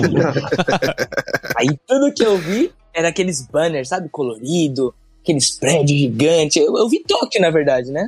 O famoso Akihabara, né? Trem bala e tudo mais. É, o Monte Fuji. Aí ele tinha ido primeiro, depois de passar uns dois meses, ele tinha ido pra Tóquio, né? Ele ia passar mais ou menos uma temporada de mais ou menos uns três meses em Tóquio. Aham. Aí ele mandava foto, mandava um monte de coisa pra mim assim. Eu falei, caramba, Japão é bom mesmo, não? O tanto de robô. Aí eu vi aqueles carros, eu falei, caramba, É uma cilada, Bino. É uma cilada, Bino. Daí, eu, depois de passou mais ou menos, é, quanto tempo passou? Depois, acho que uns quatro meses, né, na verdade. Aí ele começou a te mandar foto no chuveiro dormindo, com música do Naruto no fundo. Aí eu comecei a fazer os trâmites, tudo pra vir pro Japão, a documen- documentação, as coisas todas. Aí eu cheguei, né? É, foi em Gifu. Mas no avião, vindo pro Japão, na verdade, eu tinha conhecido três brasileiros, né? Eu tinha conversado com eles, "Ô, você vai pra onde? Tava, na verdade, do lado, do meu lado, né, no avião, né? Eu comecei a conversar, ele falou assim, ah, terceira vez que eu tô vindo pro Japão. Aí eu falei, caramba, você vai pra onde? Ele falou, Gifu. Eu falei, ah, eu também vou pra Gifu, né? Aí a gente tinha conversado com o outro, do outro banco também pra Gifu. Aconteceu da gente cair no mesmo voo e a gente ia pra mesma empreiteira, né? Caralho, Nós três. a, a empreiteira apretou o avião, cara. Daí chegando lá, a gente tinha chegado no aeroporto, já tinha sido tudo diferente, né, do que eu imaginava, né? Aham. E Avião de Cacegueiro, né? Peguei, peguei minha mala, já tava toda aberta que o pessoal tinha revistado tudo, né? Eu tinha uns adesivos, né, na minha mala, tava tudo rasgado. Falei, caramba, não, tá bom, né? Aí chegou o cachorro, né? Um policial com o cachorro já me cheirando. Falei, cachorrinho. Aí, vindo o Tantocha, conversou comigo, falou assim, bora? Aí a gente falou, ah, bora, né? Foi, foi umas cinco pessoas dentro de um carro, aquelas vanzinhas, sabe? Pode Aham. Aí, a gente indo de Nagoya até Gifu, eu falei, ah, Nagoya, bonito, né? O que eu tinha pesquisado, né? No Japão, é bonito, um monte de cor, prédio. Aí foi diminuindo, né? No caminho. Eu falei, ixi, tá baixando, né? Um monte de plantação. Eu falei, ah, não, tá errado, né? Tá na serra, né? Na serra. A gente foi indo, foi indo, aí abaixando, chegando em Gifu, já não tinha nada. Falei, caramba. Aí eu falei, não, vai melhorar, né? Aí sim. Vai melhorar, vai sim, com certeza.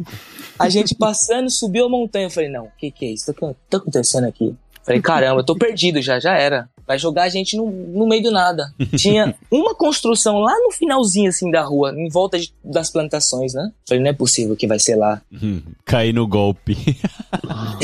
O escritório era no meio de um- muita plantação, eu não tinha entendido nada. Não tinha ninguém fazendo drift. Nossa, só subiu o letreiro lá, né? No limite. Ainda mais eu tinha vindo sozinho no Japão, eu olhei pro lado, o cara do meu lado tava chorando já. Eu falei, meu Deus do céu. Aí eu comecei a ficar meio nervoso. Falei, meu Deus do céu. Aí o cara chorou, começou a gritar, falando, não, não, não aguento. Tipo, ele tava meio desesperado, né? Porque foi a primeira vez que Caraca. ele tava vindo. Aí tinha sido muito diferente pra ele, né? Ele tava, não sei o que ele sentiu, né? Aí eu falei, não, cara, relaxa. ele cara. deve ter visto alguma coisa ou entrou alguma coisa nele, mano, no meio dos túnel aí que vocês passaram, sei lá, subir na montanha. Uma pergunta, esse, esse cara que tava chorando é o cara que já tinha vindo três vezes pra cá? Então, não, esse, esse era o cara que tinha casado com uma brasileira. Ele morava no Rio de Janeiro, na verdade. Ah, Ixi, carioca não aguentou. e falou, vixe, mané, cai na cilada. Aí a gente foi no escritório, a gente fez, eu fiz as- a, como que fala? Entrevista, né, pro emprego, na verdade, que a gente não tinha vindo o emprego. Não veio empregado? Veio na louca mesmo? Sim, a gente veio, eu vim na verdade na louca. A empreiteira falou que eu teria um serviço, só que aí eu cheguei o cara falou assim: ah, não vai ter. Aí a gente vai ter que fazer entrevista. Aí eu tive que fazer entrevista, ele falou assim: ah, pode fazer Nicotai, né? Que são dois turnos de noite. Eu falei, sim, sim, posso. Zangueou também, que é hora extra. Eu falei, sim, sem problemas. Aí eu aceitei um serviço, na verdade, o único que tinha, né? Que era de autopeças de amortecedor de caminhão Caraca, nunca ouvi falar. que na verdade é na Caiaba de Gifo, né? Chegando lá, né, a gente, eu fui conhecer o chefe, o pessoal todo. Eu já me deparei, tipo, com uma... Foi muito diferente pra mim, né? Porque no Brasil eu costumava entregar marmita, né? Trabalhava no Aham. restaurante. Eu cheguei, eu já olhei tudo assim, o pessoal corcunda, o pessoal sujo. Aí eu falei, nossa. Aí aquele barulheira, sabe? Tá, tá, tu, tu. Eu falei, ixi, vai ser difícil. Você falou, caraca, eu achei que ia vir pro Japão e fui parar no, na fábrica do Eminem, do It Mile. tá foi difícil. Aí eu conheci a fábrica, né? Que eu tinha feito a entrevista e na mesma hora eu já fui fazer a- o Kengaku, né? Que é a visita na fábrica. Sim. Aí depois que eu fiz a, a visita, eu tinha feito em, em um lugar que, na verdade, eu nem entrei, né? Eu entrei, eu, eu fui ver num lugar que era pra colocar uma borrachinha no amortecedor de caminhão, né? Aí eu achei que seria lá. Mas aconteceu que depois me mudaram de lugar, que foi no pior ainda, que eu trabalhei em sete máquinas, né? Surprise, motherfucker. Caralho, É, pegou cara. de surpresa. pegou de surpresa. Tá, tá com maior cara de pilantragem de empreiteiro, não, é não, cara? Pior que foi, né? Isso é difícil, né, cara? Porque normalmente quando vem por empreiteira é. Cara, não é. Não falo 100%, porque tem empreiteira que é certo, mas sempre desconfia, sempre tem um cheirinho de cilada. Não, ó, cê- tá sentindo o cheirinho de pilantragem, mano? Tá até no ar aí, cara, subindo. É, tô sentindo. Empreiteiro filho da puta é Start Pack também. É, faz o quê? É. Faz parte do Starter Pack. Você faz mesmo, velho. É, é o starter mesmo, né? Ainda mais é pior quando a viagem tá endividada, né? Você tá endividado com a empreiteira, né? É, Exato. cara. Cara, eu paguei É. 350 mil, você acredita? Puta, mano, eu acredito. Pior porque que eu a gente. Eu conheci, eu fiquei puto, mano. Essa é uma parada triste, cara, porque tem empreiteira que é muito. Assim. Mano, o pessoal perdeu a humanidade mesmo, faz tudo por dinheiro. Além de ter cobrado mais ou menos isso da passagem da pessoa, eles cobravam aluguel do futon, da cama, 15 mil. Eu paguei 7 mil no meu. Aluguel? Ah, não, é, acho que foi 10 mil, na verdade, o futon que eu paguei. De Mas aluguel. foi, mas foi aluguel ou comprou? Não, o aluguel, o aluguel eu não me recordo quanto que foi, mas era uma kitnet, né? Bem pequenininho. Não, então, é. mas esse pessoal que eu tô falando, eles pagavam aluguel do colchão também. Meu Deus do céu. Ele é cobrado 10 ou 15 mil por mês por cama. Cara, é muita Nossa. pilantragem, cara. É muita pilantragem. Isso é demais, mano. né? Aí quando a gente soube, a gente fez, né, a- juntou um pessoal e a gente doou tudo, mano. Falou, devolve tudo, sai desse lugar, velho. Mas ainda tem. Meu amigo chegou recentemente, a empreiteira tá cobrando um absurdo o aluguel dele, que é uma kit lá, né? Tá maluco. Sabe o que que tá faltando aqui no Japão, mano? Um site na pegada daquele Vagas Arrombadas do Brasil, tá ligado? Queimar o filme dessas empreiteiras Tá todas. mesmo.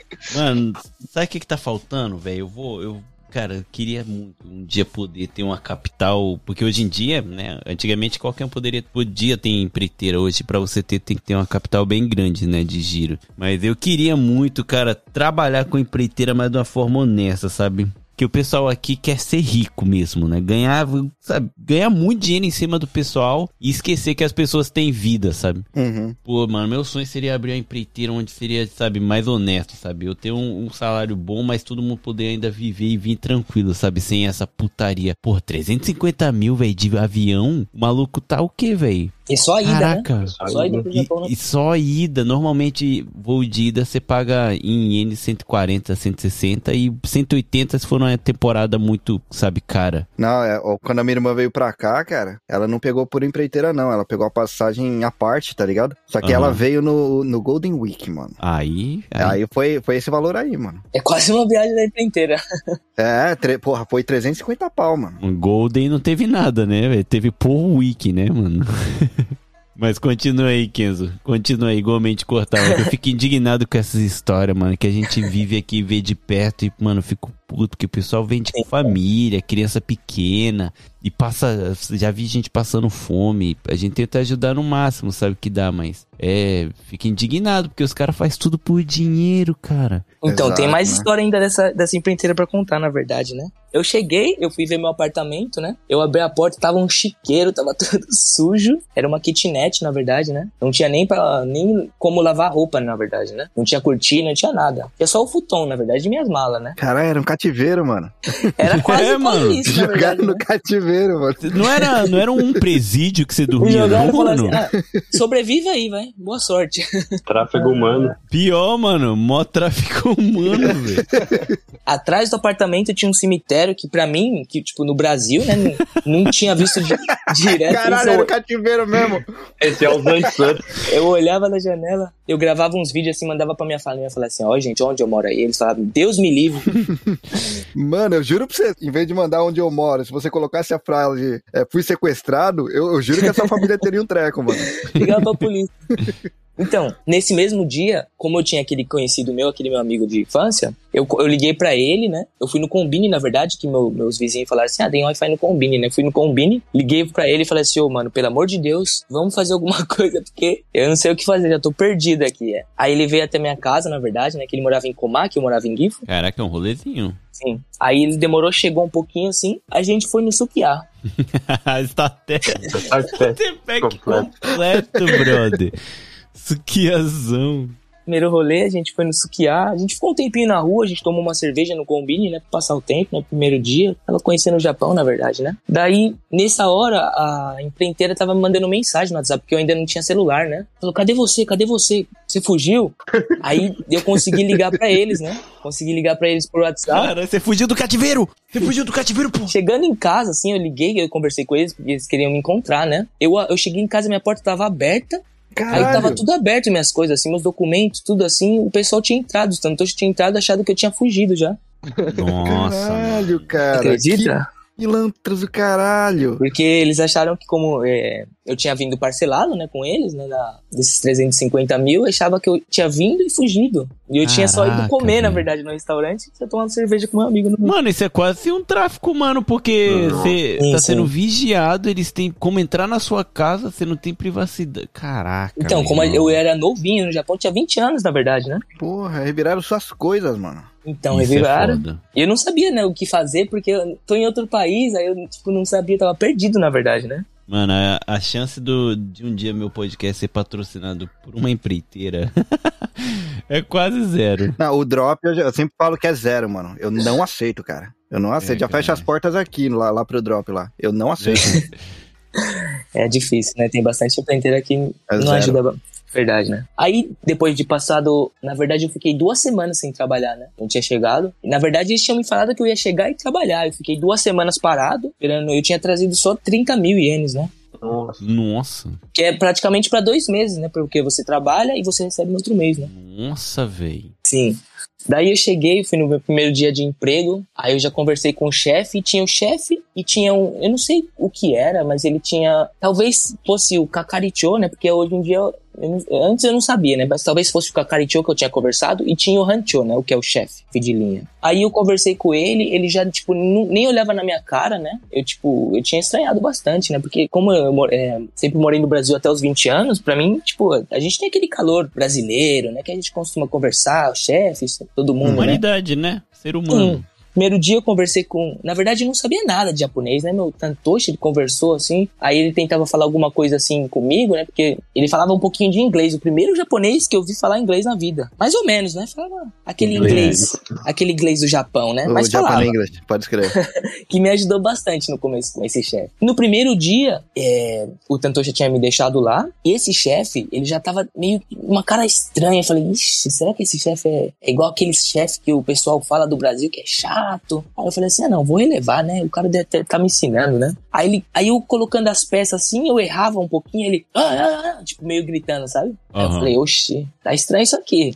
Passando um tempo assim, depois que eu comecei a aprender mais o serviço, passou umas duas semanas, como são sete máquinas, pra mim tava um pouquinho difícil, né, de aprender no começo, né? Em duas Aham. semanas tava um pouquinho mais difícil, tava meio lento. Aí o chefe começava a passar gritando assim, aí, tipo, minha, minha linha parava, né? Aí, porque alguém chamava o chefe. Aí o chefe vinha, passava correndo, me dava uma umas ombradas. Me Nossa. dava uma ombrada assim. Cusão, cara. Então, aí eu, tipo, comecei a ficar meio nervoso, né? Falei, cara, cara horrível, mano, que cara zoado. Falava com o meu Tantocha sobre isso, aí o Tantocha falava assim, ah, vou conversar com ele. Aí, no final, tudo não dava nada, né? Aham. Aí passava os dias, ele cruzava o braço, me olhava feio assim, falava, ah, será que eu tô fazendo alguma coisa de errado? Aí ele, eu tava trabalhando assim, ele puxava a peça da minha mão, pum, pum, tudo assim, falava assim, tá, tá, tá errado isso aqui. Aí ele pegava, tipo, me empurrava literalmente com o ombro dele assim, colocava a peça na máquina, falava, é assim que faz. Aí eu comecei a estressar, aí que meu sangue começou a aumentar um pouquinho, né? Porque todo mundo tem um limite, né? Aham. Claro. né? Daí eu comecei a falar pro Tantoshi, falei assim, ó, eu já te avisei, já te avisei várias vezes que eu não tô dando certo aqui, tá, tá difícil aqui com o chefe. Chegou um dia e ele começou, ele me olhava, tipo, com os braços cruzados, acho que ele ficou durante uns 20 minutos me olhando assim, meio que dando risada, né? Ah, Na verdade eu pulei um pouquinho, isso faz depois de uns seis meses, né, que ele continuou e eu segurando, segurando, segurando. Caraca, aguentou muito, hein? Aguentei bastante. Daí, depois chegou um dia que eu não aguentei, né? Eu falei assim, ah, não aguento mais. Se esse cara vir, eu vou estourar. Aí ele veio, fez aquelas gracinhas dele, da risada. Aí ele, foi o único dia que ele, na verdade, me xingou, que ele nunca me xingava, ele só me zoava, me umbrava, né? Não é só, na Aham. verdade, né? Aí ele falou assim, baca. Aí eu, lançou. falou, idiota. Aí eu falei, não, não. Aí eu peguei a peça e falei assim, ó, faz aqui então. A peça devia ter mais ou menos uns 15 quilos, né? Esse amortecedor Ah. era muito grande, tinha bastante óleo dentro. Aí eu peguei a peça assim, joguei no chão, falei, tum, o chão estourou. E eu não sabia o que fazer. Eu falei, pum, fui embora, né? Aham. Nessa hora, um Tantocha me ligou, o outro mandou mensagem, o outro me procurou. Aí deu, deu um auezinho lá. E no final de tudo que aconteceu, eu fui, fui demitido. Nossa. Nossa, eu pagando, ainda tava pagando, né, todas as prestações do 350 mil. Eu ganhava Aham. 1.100 a hora ainda nessa época aí. Caralho, Nossa. cara. Muito Nossa, pouco. era pouco mesmo. Eu, eu acho que a única coisa que restava pra mim era comprar comida. E eu comprava muito pouco ainda, na verdade. Né? Eu não me recordo muito bem, mas eu lembro que eu sempre faltava bastante dinheiro, né? Aham. E que Caralho. faltava pra comida. Aí depois desses seis meses eu falei assim: ah, então, não sei o que fazer, não tô dando sorte no dinheiro, não tô dando sorte no emprego, vou tentar no amor. Aí eu baixei aquele famoso aplicativo. Aham. baixei aquele famoso aplicativo vermelho que vocês conhecem. Bom pra relação. raciocínio aí. Aí o dedo só, só via, ia pra direita. Tá, tá, tá, tá, tá, tá, tá, tá, tá, tá, tá.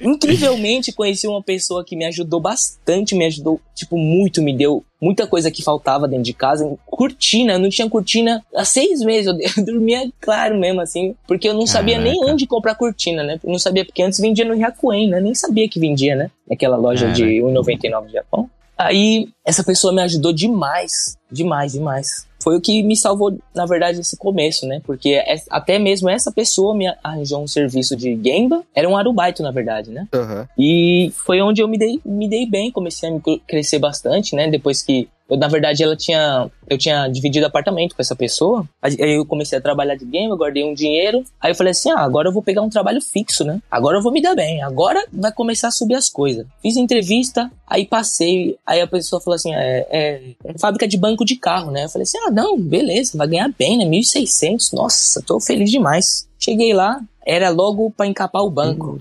Nossa, Nossa. delícia. nossa. E eu olhando, só olhando assim, falei assim, ah, ele só tá encapando, tá de boa, né? Já era os dedos. Só encapando, é só um pano, na verdade, né? Aí o outro ali vem de couro às vezes, né? De boa. Aí eu aceitei, comecei a trabalhar. Primeiro dia, na verdade, nas primeiras horas, assim, né? Primeiros minutos, eu falei, opa, meu dedo tá estranho aqui, mano. O cara só me ensinando. O Eu fazia uma peça, aí o cara fazia umas cinco. Aí depois eu fazia outra. Eu, puxa, tá estranho meu dedo aqui, velho. Aí eu falei, dói, né? Aí ele, é, boa sorte. Boa sorte pra você. Que ele tava no meu lugar, né? Eu, fiquei, eu peguei o lugar dele, né? Que era aquele. Era um nerifo, né? Que é o. Como que fala? Aham. É o cara que, quando precisa de uma pessoa, ele fica no lugar, né? Aí ele falou assim, ó, boa Tipo, sorte. su- Suportezinho, né? Sim, sim, sim. Inclusive, esse cara, ele falava português, ele era um japonês. Ele foi Caralho. casado com uma brasileira, ele falava português muito bem. Eu falei, ele É. chegou pra mim, você é brasileiro? Sem sotaque nenhum de japonês. Caramba, cara, que louco. É, e você falou sim, aí ele falou se, Se fudeu. Então, eu conversava bastante com ele nesse primeiro dia, e eu falava, é normal isso aí? Sério mesmo? Tipo, não tem uma pausa, né? Ele falou, não, é aqui a pausa é o que o que é 10 minutos que o que depois vai. Nossa. E foi aonde meu dedo tá até hoje. Aqueles calos famosos de quem trabalhou em banco de carro. Tá maluco. Doloridos. hoje em dia tá, tá, tá até bem, mas eu acho que eu tenho uma marquinha aqui no dedo até hoje, hein? Tá Caralho. doido.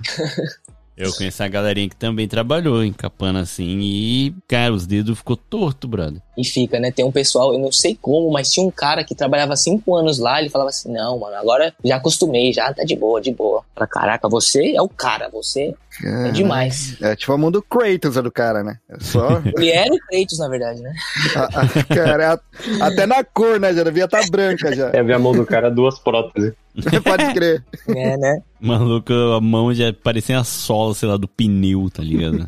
E nessa fábrica eu fiquei exatos seis meses também, né? Depois disso, eu vim aqui pra Toyota, né? Que é aqui em Haiti. Aí chegou na na Aí eu me comunidade. firmei. Aí eu me firmei bem, comecei a trabalhar numa fábrica. Eu costumava tra- eh, trabalhar dirigindo um Ereca, né? Que é aquele carrinho, sabe? Aham. Aham. Era um carrinho até que grande, na verdade. Cabia mais ou menos quatro pessoas nesse Ereca, né? Aí eu comecei a trabalhar. Era um serviço pesado, rápido, assim, na verdade, né? Só que era muito... Nem se compara com os outros, né? Ganhando bem também. Ganho 1.600, na verdade, até hoje, né? Aí, Aí tá bom. me firmei bem.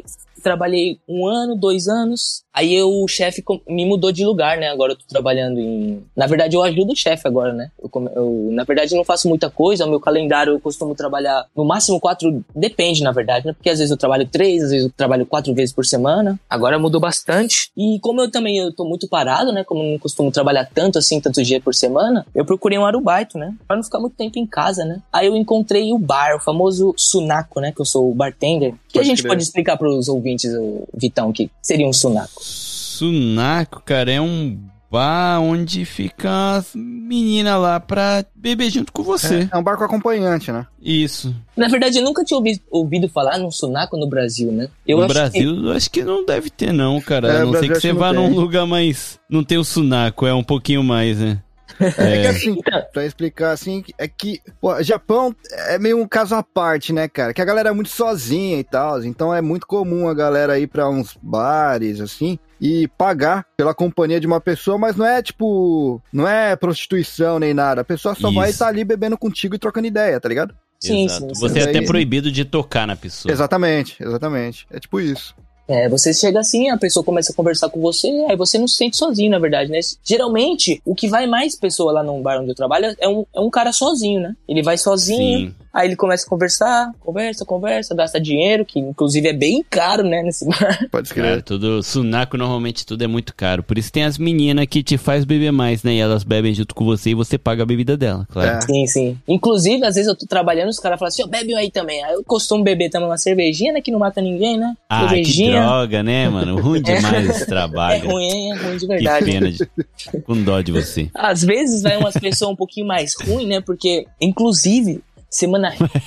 Mas mês passado foram. Eu não quero julgar nosso país, né? Mas em- foi brasileiro, né? Foi brasileiro que foi lá, foi um grupo de 10 pessoas. Caraca. Aí o pessoal chegou, falou, é, já começou a gritar. Eu falei, ô, brasileiro, aí sim, né? Co- Conversar com o pessoal, o pessoal da hora, né? Brasileiro. Aí o pessoal tava, começou a gritar, gritar, gritar. Aí a, a mama, né, que é a, a chefe, né, do, do trabalho ali do bar, ela falou Uhum. assim, ó, fala pra eles falar um pouquinho mais baixo, porque tá atrapalhando os outros clientes, né? Eu falei assim, putz, como que eu vou falar pra esse bando de brasileiros, os caras gigante nossa, tô ferrado. Aí eu falei assim, ah, não, tá bom. Falei, ô pessoal, mamãe tá, tá reclamando, falou que tá gritando. Aí nessa hora, um, um amigo deles falou assim, ah, não sei o que. Tipo, ele veio rec- é, reclamar pra mim gritando, né? Que ele já tinha bebido um monte. Aí eu falei, não, não, de boa, mano, de boa. Aí o amigo dele foi me defender, tipo, me defendeu, mas aí o, o- o outro cara ficou bravo. Aí eles começaram Aham. meio que se empurrar. Caralho. E nessa hora, eu não sei o que aconteceu, mas todos os brasileiros começaram, a, tipo, parecia que eles não eram amigos mais, sabe? Não era todo Aham. mundo inimigo, começaram todo mundo se empurrar. Aí o cara começou a todo mundo sair na mão. Eu falei, ferrou. Ferrou agora. Caraca. Que aleatório, cara. Quebrando lá. Caralho, mano. é- É um episódio do Sandman, isso? Pode escrever. E eu, tipo, olhando assim, eu era, eu era o único bar- bartender que tava no, dia. Eu falei assim, ferrou, eu não vou fazer nada. Eu falei, ô, mama, me perdoa, não tem o que eu fazer. Aí, depois que todo mundo tava quebrado, cansado de tretar, os caras foram lá pra fora, gritando. Nossa, deu polícia, deu tudo esse dia. E eu fiquei com a cara. Caralho. Nossa senhora. que, que história maravilhosa é essa? Como assim, mano? Que loucura, brother. Cara, Coco realmente potencializa a imbecilidade das pessoas, né? Então, esse dia eu até falei pra mama, eu falei assim, então, eu vou precisar beber um pouquinho mais, porque o pessoal tá muito elétrico. eu preciso beber um pouquinho. Resumindo toda essa minha história no Japão, o que eu tenho a dizer, assim, é, a todos os brasileiros que vão vir pela primeira vez, no começo, cara, é difícil, de verdade, é muito difícil, porque até, até porque é uma cultura totalmente diferente, né? O jeito que as pessoas conversam, o trabalho, a rua, né? As lojas, tudo é totalmente diferente, né? Como se você fosse para uma dimensão paralela, né? Outra di... você vai para outra É- dimensão. É outro mundo mesmo, cara. É, mas então, no final de tudo, com a história dos nossos amigos aí, todo, todos se deram bem, né? Tipo, hoje todo mundo tá bem, tá bem melhor do que no começo, ainda, inclusive, a gente vai ficar melhor do que a gente tá, né? É Amém. isso, né? Tomara. É isso aí que a gente tem pra falar, na verdade, porque eu ainda, na verdade, eu tô pensando pra tirar minha carteira de barbeiro, né? Que eu vou me firmar, já comecei. Pô, que da hora, Nossa. cara. Aí sim. Eu fiz curso de barbeiro. É mesmo, Vitão? ninguém sabe, né? Não, nem imaginava, cara. Cara, já quis ser tudo na minha vida. E teve, eu gosto até hoje de cortar cabelo e eu fiz o curso. Só que eu não cheguei a terminar porque o rapaz ele faleceu de leucemia. Porra, mano. Sempre vai pro lado do É, foi. É, Já, já foda. mudou a história, já fiquei triste agora. Pior que foi, pior que foi foda. Mas Gambatema, né? Da hora, pô, barbeiro. É, um cursinho a mais, um cursinho a menos, assim vale a pena, né? Um cursinho a mais. Ah, Não, mano, porra, é bom. cara. E todo, todo barbeiro tem meu respeito, mano. Porque é aquela música, né? Meu barbeiro é foda. Esse cara é mito. Meu bar- meu barbeiro é foda. Esse cara é mito. Eu, Eu posso ser feio, mas ele me deixa deixou bonito, né? Eu, eu, eu posso ser feio, ele me deixa bonito. Eu, eu posso Tá certo, né? Tá certo. E é uma profissão, né, cara? É uma profissão, isso daí que importa também. É, mano, com certeza. Mano, os homens dependem dos barbeiros pra se sentir bonito, cara. É o que aumenta Isso a é autoestima. verdade. Eu costumo falar pra todo mundo, não existe homem feio. Só existe o cara que ainda não descobriu o corte perfeito pra ele, velho. Ô, no ô, Vitão, ô, Vitão, ô, Vitão. Mas existe, existe, mano. Existe, mano. Existe homem feio sim, mano. Fala isso pros carecas. Se eu for careca, eu vou querer ter uma barba. Na verdade, eu nem tenho barba direito, eu tenho só um cavanhaquezinho. Mano, eu só tenho um penteiro na cara, mano. Eu sempre falo, eu tenho uma falha gigante no queixo, eu sou todo errado, cara. E é isso, É, mas... Essa parte eu não posso reclamar, não. É, porra, mano. Que eu queria, eu queria ser tipo, sei lá, meu vô, o meu vô tem um bigodão, sempre. Desde que eu me recordo assim, sabe? Dele, ele tem um bigodão de respeito, é tipo português, sabe? Nossa. Pode escrever. E era o meu sonho, mano. E, mano, eu quase não tenho pelo, velho. tipo, no corpo, saca? Eu devo ter pelo em lugares que a luz não bate. Então, meu pai falou que ele tem, ele teve barba, começou a ter barba com 27 anos e hoje ele é todo Ah, fechado. então. então, eu, com desisto, 24 mano. anos agora aqui, eu tô um pouco com a esperança, né? Tô pensando aqui, opa, vai dar certo, hein? Pra mim acabou. Tô chegando nos 30, tem que tomar minoxidil, sei lá, fazer transplante. Implante, né? Transplante não, porra. Tirar da onde a luz não bate e trazer pra luz, né? Caraca, mas tá aí, ó. É, acho que por hoje a gente já teve esse papo interessante. Acho que tem até muito mais coisa que daria pra gente conversar, né? Mas seria um episódio gigantesco. Mas, cara, é legal saber. Eu gosto muito de saber da história das pessoas assim. Porque é, é aquilo, né? Todo mundo tem a sua história triste. Mas a gente gosta mais de mostrar a parte boa, né? Então, sei lá, o Japão no começo é um pouco desanimador pra quem vem como Dekaseg, né? Sem saber de nada, sem conhecer as coisas. Mas eu já deixo aqui, né, pra você que quer vir pro Japão, se precisar de ajuda, conta aí com a gente, manda recado, manda mensagem pra gente tentar ajudar aí, tentar auxiliar da melhor forma possível, encontrando a maneira boa e pra não ser tão difícil o seu início de Japão. Mas se você quiser passar pelo processo, porque você viu aí, o tanto de gente, ó, só tem maluco forte aqui porque passou pelo processo, né? Starter Pack, aliás, eu- É. eu, eu voto, eu voto pra esse ser o nome do, do episódio, inclusive, cara. Dono de fazenda, comendo sukiá. O que mais? DKC Starter Pack. É, não, é que assim, tipo, que nem eu gravo o podcast aqui e tal, tenho minha vida, mas é que no Brasil eu tenho três fazendas, abri minha academia recente, eu não, não preciso disso, na verdade, mas é porque eu tô aqui porque eu, eu gosto do Japão, gosto de fazer zangueu, trabalhar de madrugada. Trabalha sábado. É, é tra... não, trabalhar sábado jamais, cara, eu não posso voltar pra essa vida, não. É difícil, né? Cara, não dá. Trabalhar sábado é uma parada que. Claro que eu não tenho sexta, né, por trabalhar à noite, mas, pô, ter o sábado livre, domingão, eu só entro na segunda noite, tenho um tempo pra de lazer com a família e, putz, mesmo que não dê pra sair pra comer, você pega e faz, sei lá, um churrasquinho, sabe? De japonês mesmo, um yakisobazinho ali fora, só pra ficar junto, sabe? Comprar é churrasqueira lazer. pra colocar linguiça. É, mano. Salsicha. Mas, Cara, é, fazer, né? fazer uma barquinha aí, ó. Eu, não- eu não tive a oportunidade, eu acho, de contar essa história, né? Mas no feriado eu fui. Não foi no feriado, foi pós-feriado. Fui dar um, um tibum no Rio, né? Aqui perto de onde eu moro tem bastante rio. E era um. Era meio de semana, então não tinha brasileiro, só tinha japonês. E, cara, o acampamento de Japa é incrível. Porque tinha um monte de barraca uma do lado da outra e sauna no rio. Você já viu barraca que é uma sauna? Bom, basicamente qualquer barraca no verão aqui no Japão, né? É, cara, mas é assim, é um, uma barraca pequena, toda fechada, e dentro tem uma lareira. Caralho, cara. Então eles colocam lá pau lá e taca fogo e faz sauna e sai da sauna correndo direto pro rio, trincando. Aí eu fui lá, pá. Aí a gente tava no Rio de boa, eu, a Amanda, né, minha filha, e minha mãe, minha mãe foi junto. Aí eu levo sempre minha JBL, eu tenho uma JBL A100, que ela é um pouquinho grande assim, só pra curtir um sonzinho. Eu deixo baixo o ambiente, não deixo alto, né, pra deixar incomodando as pessoas. Só que tinha um casal de brasileiro com a JBL 300, que é tipo o dobro da minha, e eles estavam em dois, e o som no talo. No talo. funk. É, e os dois pra conversar eles gritavam, porque não tinha como conversar, sabe? Porque tava muito alto. Aí o que eu fiz? Eu desliguei minha caixa de som, falei, ah, não, não vou deixar, não dá. Ah, vou ter que ouvir o deles, né?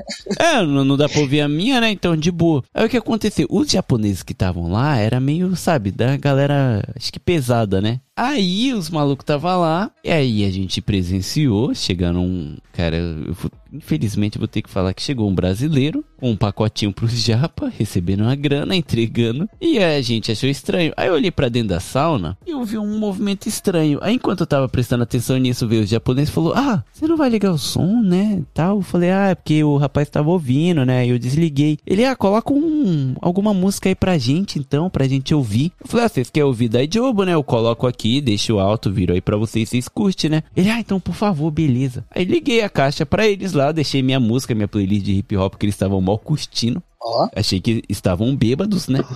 Estavam também, né? Aí, pá, do nada, o cara me traz comida, né? Pra agradecer. Aí ele me traz 12 palitinhos, 12 espeto de salsicha. e, e não é linguiça, é espeto de salsicha mesmo. Aí eu falei, ah, não vou fazer desfeito. Comi um, né? A Amanda não aceitou, claro, ela tem um pé atrás sempre. Aí eu, desde que a gente chegou, tava falando pra Amanda, eu falei, pô, queria entrar nessa sauna, deve ser top e tal. Aí já que ele veio me oferecer a salsicha, eu me senti na liberdade, né? Aham. De falar, pô, deixa eu dar um entrar aí. Na hora que eu criei coragem, eu olhei pra trás, eu olhei pra dentro da sauna, os caras tava fazendo aquela sauna, sabe, de Amsterdã. Sauna, sauna da NASA. A sauna conhecido como cafezinho, sabe? Fazendo, Café de artista? É, torrando aquele café lá dentro, mano. A fumaça não era, era de outra coisa, né? Eu tava sentindo um cheiro estranho, porque, né, eu, eu tive uma época da minha vida que eu presenciei bastante cenas assim. pra não falar coisas piores. Então, eu tava achando meio estranho, né? Eu falei, caraca, né, mano? Mas beleza, deve ser a madeira, porque eles colocam a madeira mesmo lá dentro, né? Aí, na hora que eu criei coragem, eu olhei lá dentro, mano, os japoneses fazendo aquela sauna. Aí eu olhei pra Amanda e falei. É, acho que tá na hora da gente ir embora, né, mano? Tá ficando um pouco tarde. Tá o pessoal já um pouco comprava salsicha. Comprava salsicha, comia com gosto de picanha já. É, daí, mano, aí eu tive que levantar voo, né? Eu falei, ah, vai que dá, né? Dá ruim aqui, me confunde, tem alguma alguém de olho na galera, né? E acha que eu sou da turma, aí eu me ferro. Falei, não, vamos embora. Aí eu desliguei o som, eles ficaram mó tristes, me agradeceram um monte, perguntou se eu não queria levar 10 espetinhos de salsicha pra casa. Bom, mas aí é isso aí, no Japão tem essa loucura aí também, pra quem acha que não. Era eu que não tava batizado nessa salsicha aí, né? Então, cara, eu não sei, eu, não, eu espero que não. Não deu nenhum som, nem nada, não. É, então, eu, eu não lembro o resto do dia, pra ser sincero. não, tô brincando. Os caras todos tava mó na paz lá, mano. Tava, Tá, mano, mas é que não. assim, eu não sei se, não sei se vocês têm essa mesma vibe, mas eu sou muito cara, eu gosto da praia, mas eu sou muito mais do rio, assim, né? Eu Aham. gosto de estar cercado da natureza, assim. Ah, Rio é Ah, eu entendo. devia, a galera deve estar na vibe boa, cara. uma não relax. digo não. Devia tá legal. Eu- se eu soubesse, se eles tivessem me explicado a situação, eu tinha colocado Bob Marley pra eles todos. eu sou sangue bom.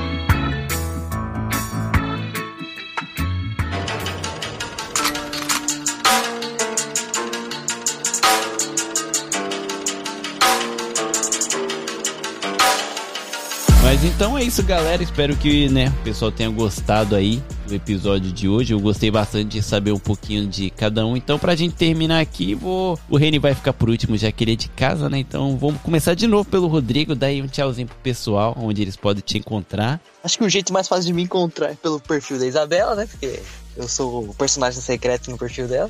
Personagem secreto é foda. Eu não tô muito ativo no- na internet ultimamente, então não tem muito que. Se quiserem, mande uma mensagem pra Isabela Borrego. Isso aí. Ficaremos felizes em saber que vocês escutaram o podcast. Esse é o maridão. E agora o Matheus, mano, muito obrigado aí por ter tirado esse tempinho. Dá um tchauzinho pra galera e onde o pessoal pode te encontrar. Então, Vitão, queria agradecer. Uma oportunidade muito. Nossa, foi muito prazeroso. Foi muito estranho também participar, né? Porque a gente só escuta. Mas muito obrigado pelo convite, né? E se vocês quiserem saber mais do meus hobbies, das coisinhas que eu faço aqui, né? Pra distrair do- da rotina, vocês procurem a Caverna Geek, arroba Caverna Geek no Instagram ou no TikTok, né? Tô mostrando um pouquinho aqui dos hobbies, um pouquinho aqui da parte de colecionismo no Japão. E acho que é o lugar mais ativo que eu tô ultimamente. E é isso. Queria agradecer de novo. Muito, muito legal participar aqui. né? Uma experiência muito diferente. Eu que agradeço, mano. E eu vou deixar, né, no post aí do Instagram, o arroba lá do Caverna Geek, o pessoal conhecer. Então, é só seguir lá pra saber mais. Eu acho maneiríssimo, cara. Tá de Obrigadão. parabéns. É nóis. E Kenzo, muito obrigado, mano. Eu sei que você vai trabalhar daqui a pouco lá. Então, eu queria agradecer a todos vocês. Hoje foi muito legal poder saber um pouquinho da, da história de vocês, inclusive da minha, que eu, eu resumi muito, né? Eu contei quase nada do que aconteceu. Tem muita coisa pra falar, mas deu pra entender um pouquinho, na verdade, né? Deu, deu. A Depre bateu forte. Empreiteira, essas coisas tudo. Inclusive, daqui a pouco eu vou pro bar. Espero que não aconteça nada, né? Hoje, que seja tranquilo. Se acontecer, filma aí. Me manda pra nós. E, e outra também que eu vou voltar com o meu canal no YouTube, né? Que eu tô planejando, que eu tô parado faz um bom tempo. Tinha começado a ter umas visualizações legais, tava até feliz, na verdade, porque eu, eu costumo gravar por, por curtir mesmo, pra deixar minha história, assim, pra quando eu tiver velhinho e ter minha, meus filhos, né? Aí eu mostrar pra eles, falar, ó, seu pai aí, ó. É, tomara que minha filha não escute nenhum episódio, cara, que eu só passo vergonha aqui. E é isso, viu? Muito obrigado a vocês todos. Hoje foi muito legal, espero conversar com vocês todos ainda, bastante. E é isso, muito obrigado. Eu que agradeço, mano. Reni, agora, mano, dá um tchauzinho aí pro pessoal, seu jabazinho, daquele jeito. É nóis, mano. Pô, antes de fazer o jabá. Não, aliás, primeiro, agradecer a galera aí, né, cara? Prazerzaço mesmo aí conhecer vocês. Porra, várias histórias aí loucas demais. E, e algum. Porra, te falo que eu fiquei com mais raiva de empreiteira, viu, cara? Puta que me pariu, velho. E já fica a dica aí pra galera também no Brasil, cara. Quando tá vindo, as empresas no Brasil, geralmente eles mostram as empreiteiras que tem e as vagas, né? Cara, dá uma olhada na, na reputação, no que a galera fala. Em Facebook, sempre tem grupo de brasileiros que moram no, no Japão e lá a galera fala abertamente aí, putz, essa empreiteira é boa, ou essa daqui é roubada, essa essa fábrica é boa, essa é roubada. Aí dá uma olhada antes aí que aí evita, evita alguns perrengues pesados aí e e alguns cativeiros, né, mano? Cemitério. Exato. E é isso, cara. Dá uma pesquisada sempre, que é sempre bom. E se vocês quiserem conhecer um pouco aí do, do meu podcast, Dropzilla Cast, dá uma ouvida lá. A gente tá em tudo quanto é rede social aí, como arroba Dropzilla Cast. Eu sempre falo tudo quanto é rede social, mas a gente ainda não tá no TikTok. Mas é o único que falta. Logo, logo Só a gente chega lá. É arroba DropzillaCast. Só dá uma checada lá. A gente fala sobre Japão também, né não, Vitão? O Vitão, aliás, ele tá lá oficialmente. Tô Num quadro, lá. né não? Num quadro que é sobre a cena musical aqui do Japão. E aí o Vitão, ele fala sobre hip hop e sobre rap. Rap aqui do Japão. O Juca, lá do WasabiCast, ele sempre fala sobre as bandas de metal. E eu trago a cena punk rock de hardcore aqui do Japão. A gente fala às vezes aí de, de outras regiões também, né? O último a gente falou das, dos nossos álbuns favoritos lá do Brasil. Então, quem quiser aí conhecer um pouco da cultura musical aqui do Japão, tem esse quadro do About. Tem o, E o Nasa- gosto, né? E Oi? o gostinho de, e o gosto de cada, né? Exato. Às vezes duvidoso. Não, não quer duvidoso, não. Vocês têm bom gosto, cara. Porra. As bandas lá que vocês falaram, legal pra caramba. O pessoal curtiu. E tem também sobre ciência, né? A gente tem o NASA Shuttle lá com o Léo da NASA e o resto sobre Japão aí. Então, quem quiser conhecer, Dropzilla Cast, tá lá, beleza? Vitão, valeu mesmo por chamar de novo aí, cara. E é nóis. Precisando é, nóis, só mané. chamar. Eu que agradeço aí. Em cima da hora, no 45 segundo tempo. e você ainda topou. Valeu, mano. É nóis, cara, pô. Então é isso, galera. Espero que vocês tenham gostado. Não esquece de seguir a gente no Instagram, arroba no Japão Podcast. E até o próximo episódio. Valeu, tchau, tchau.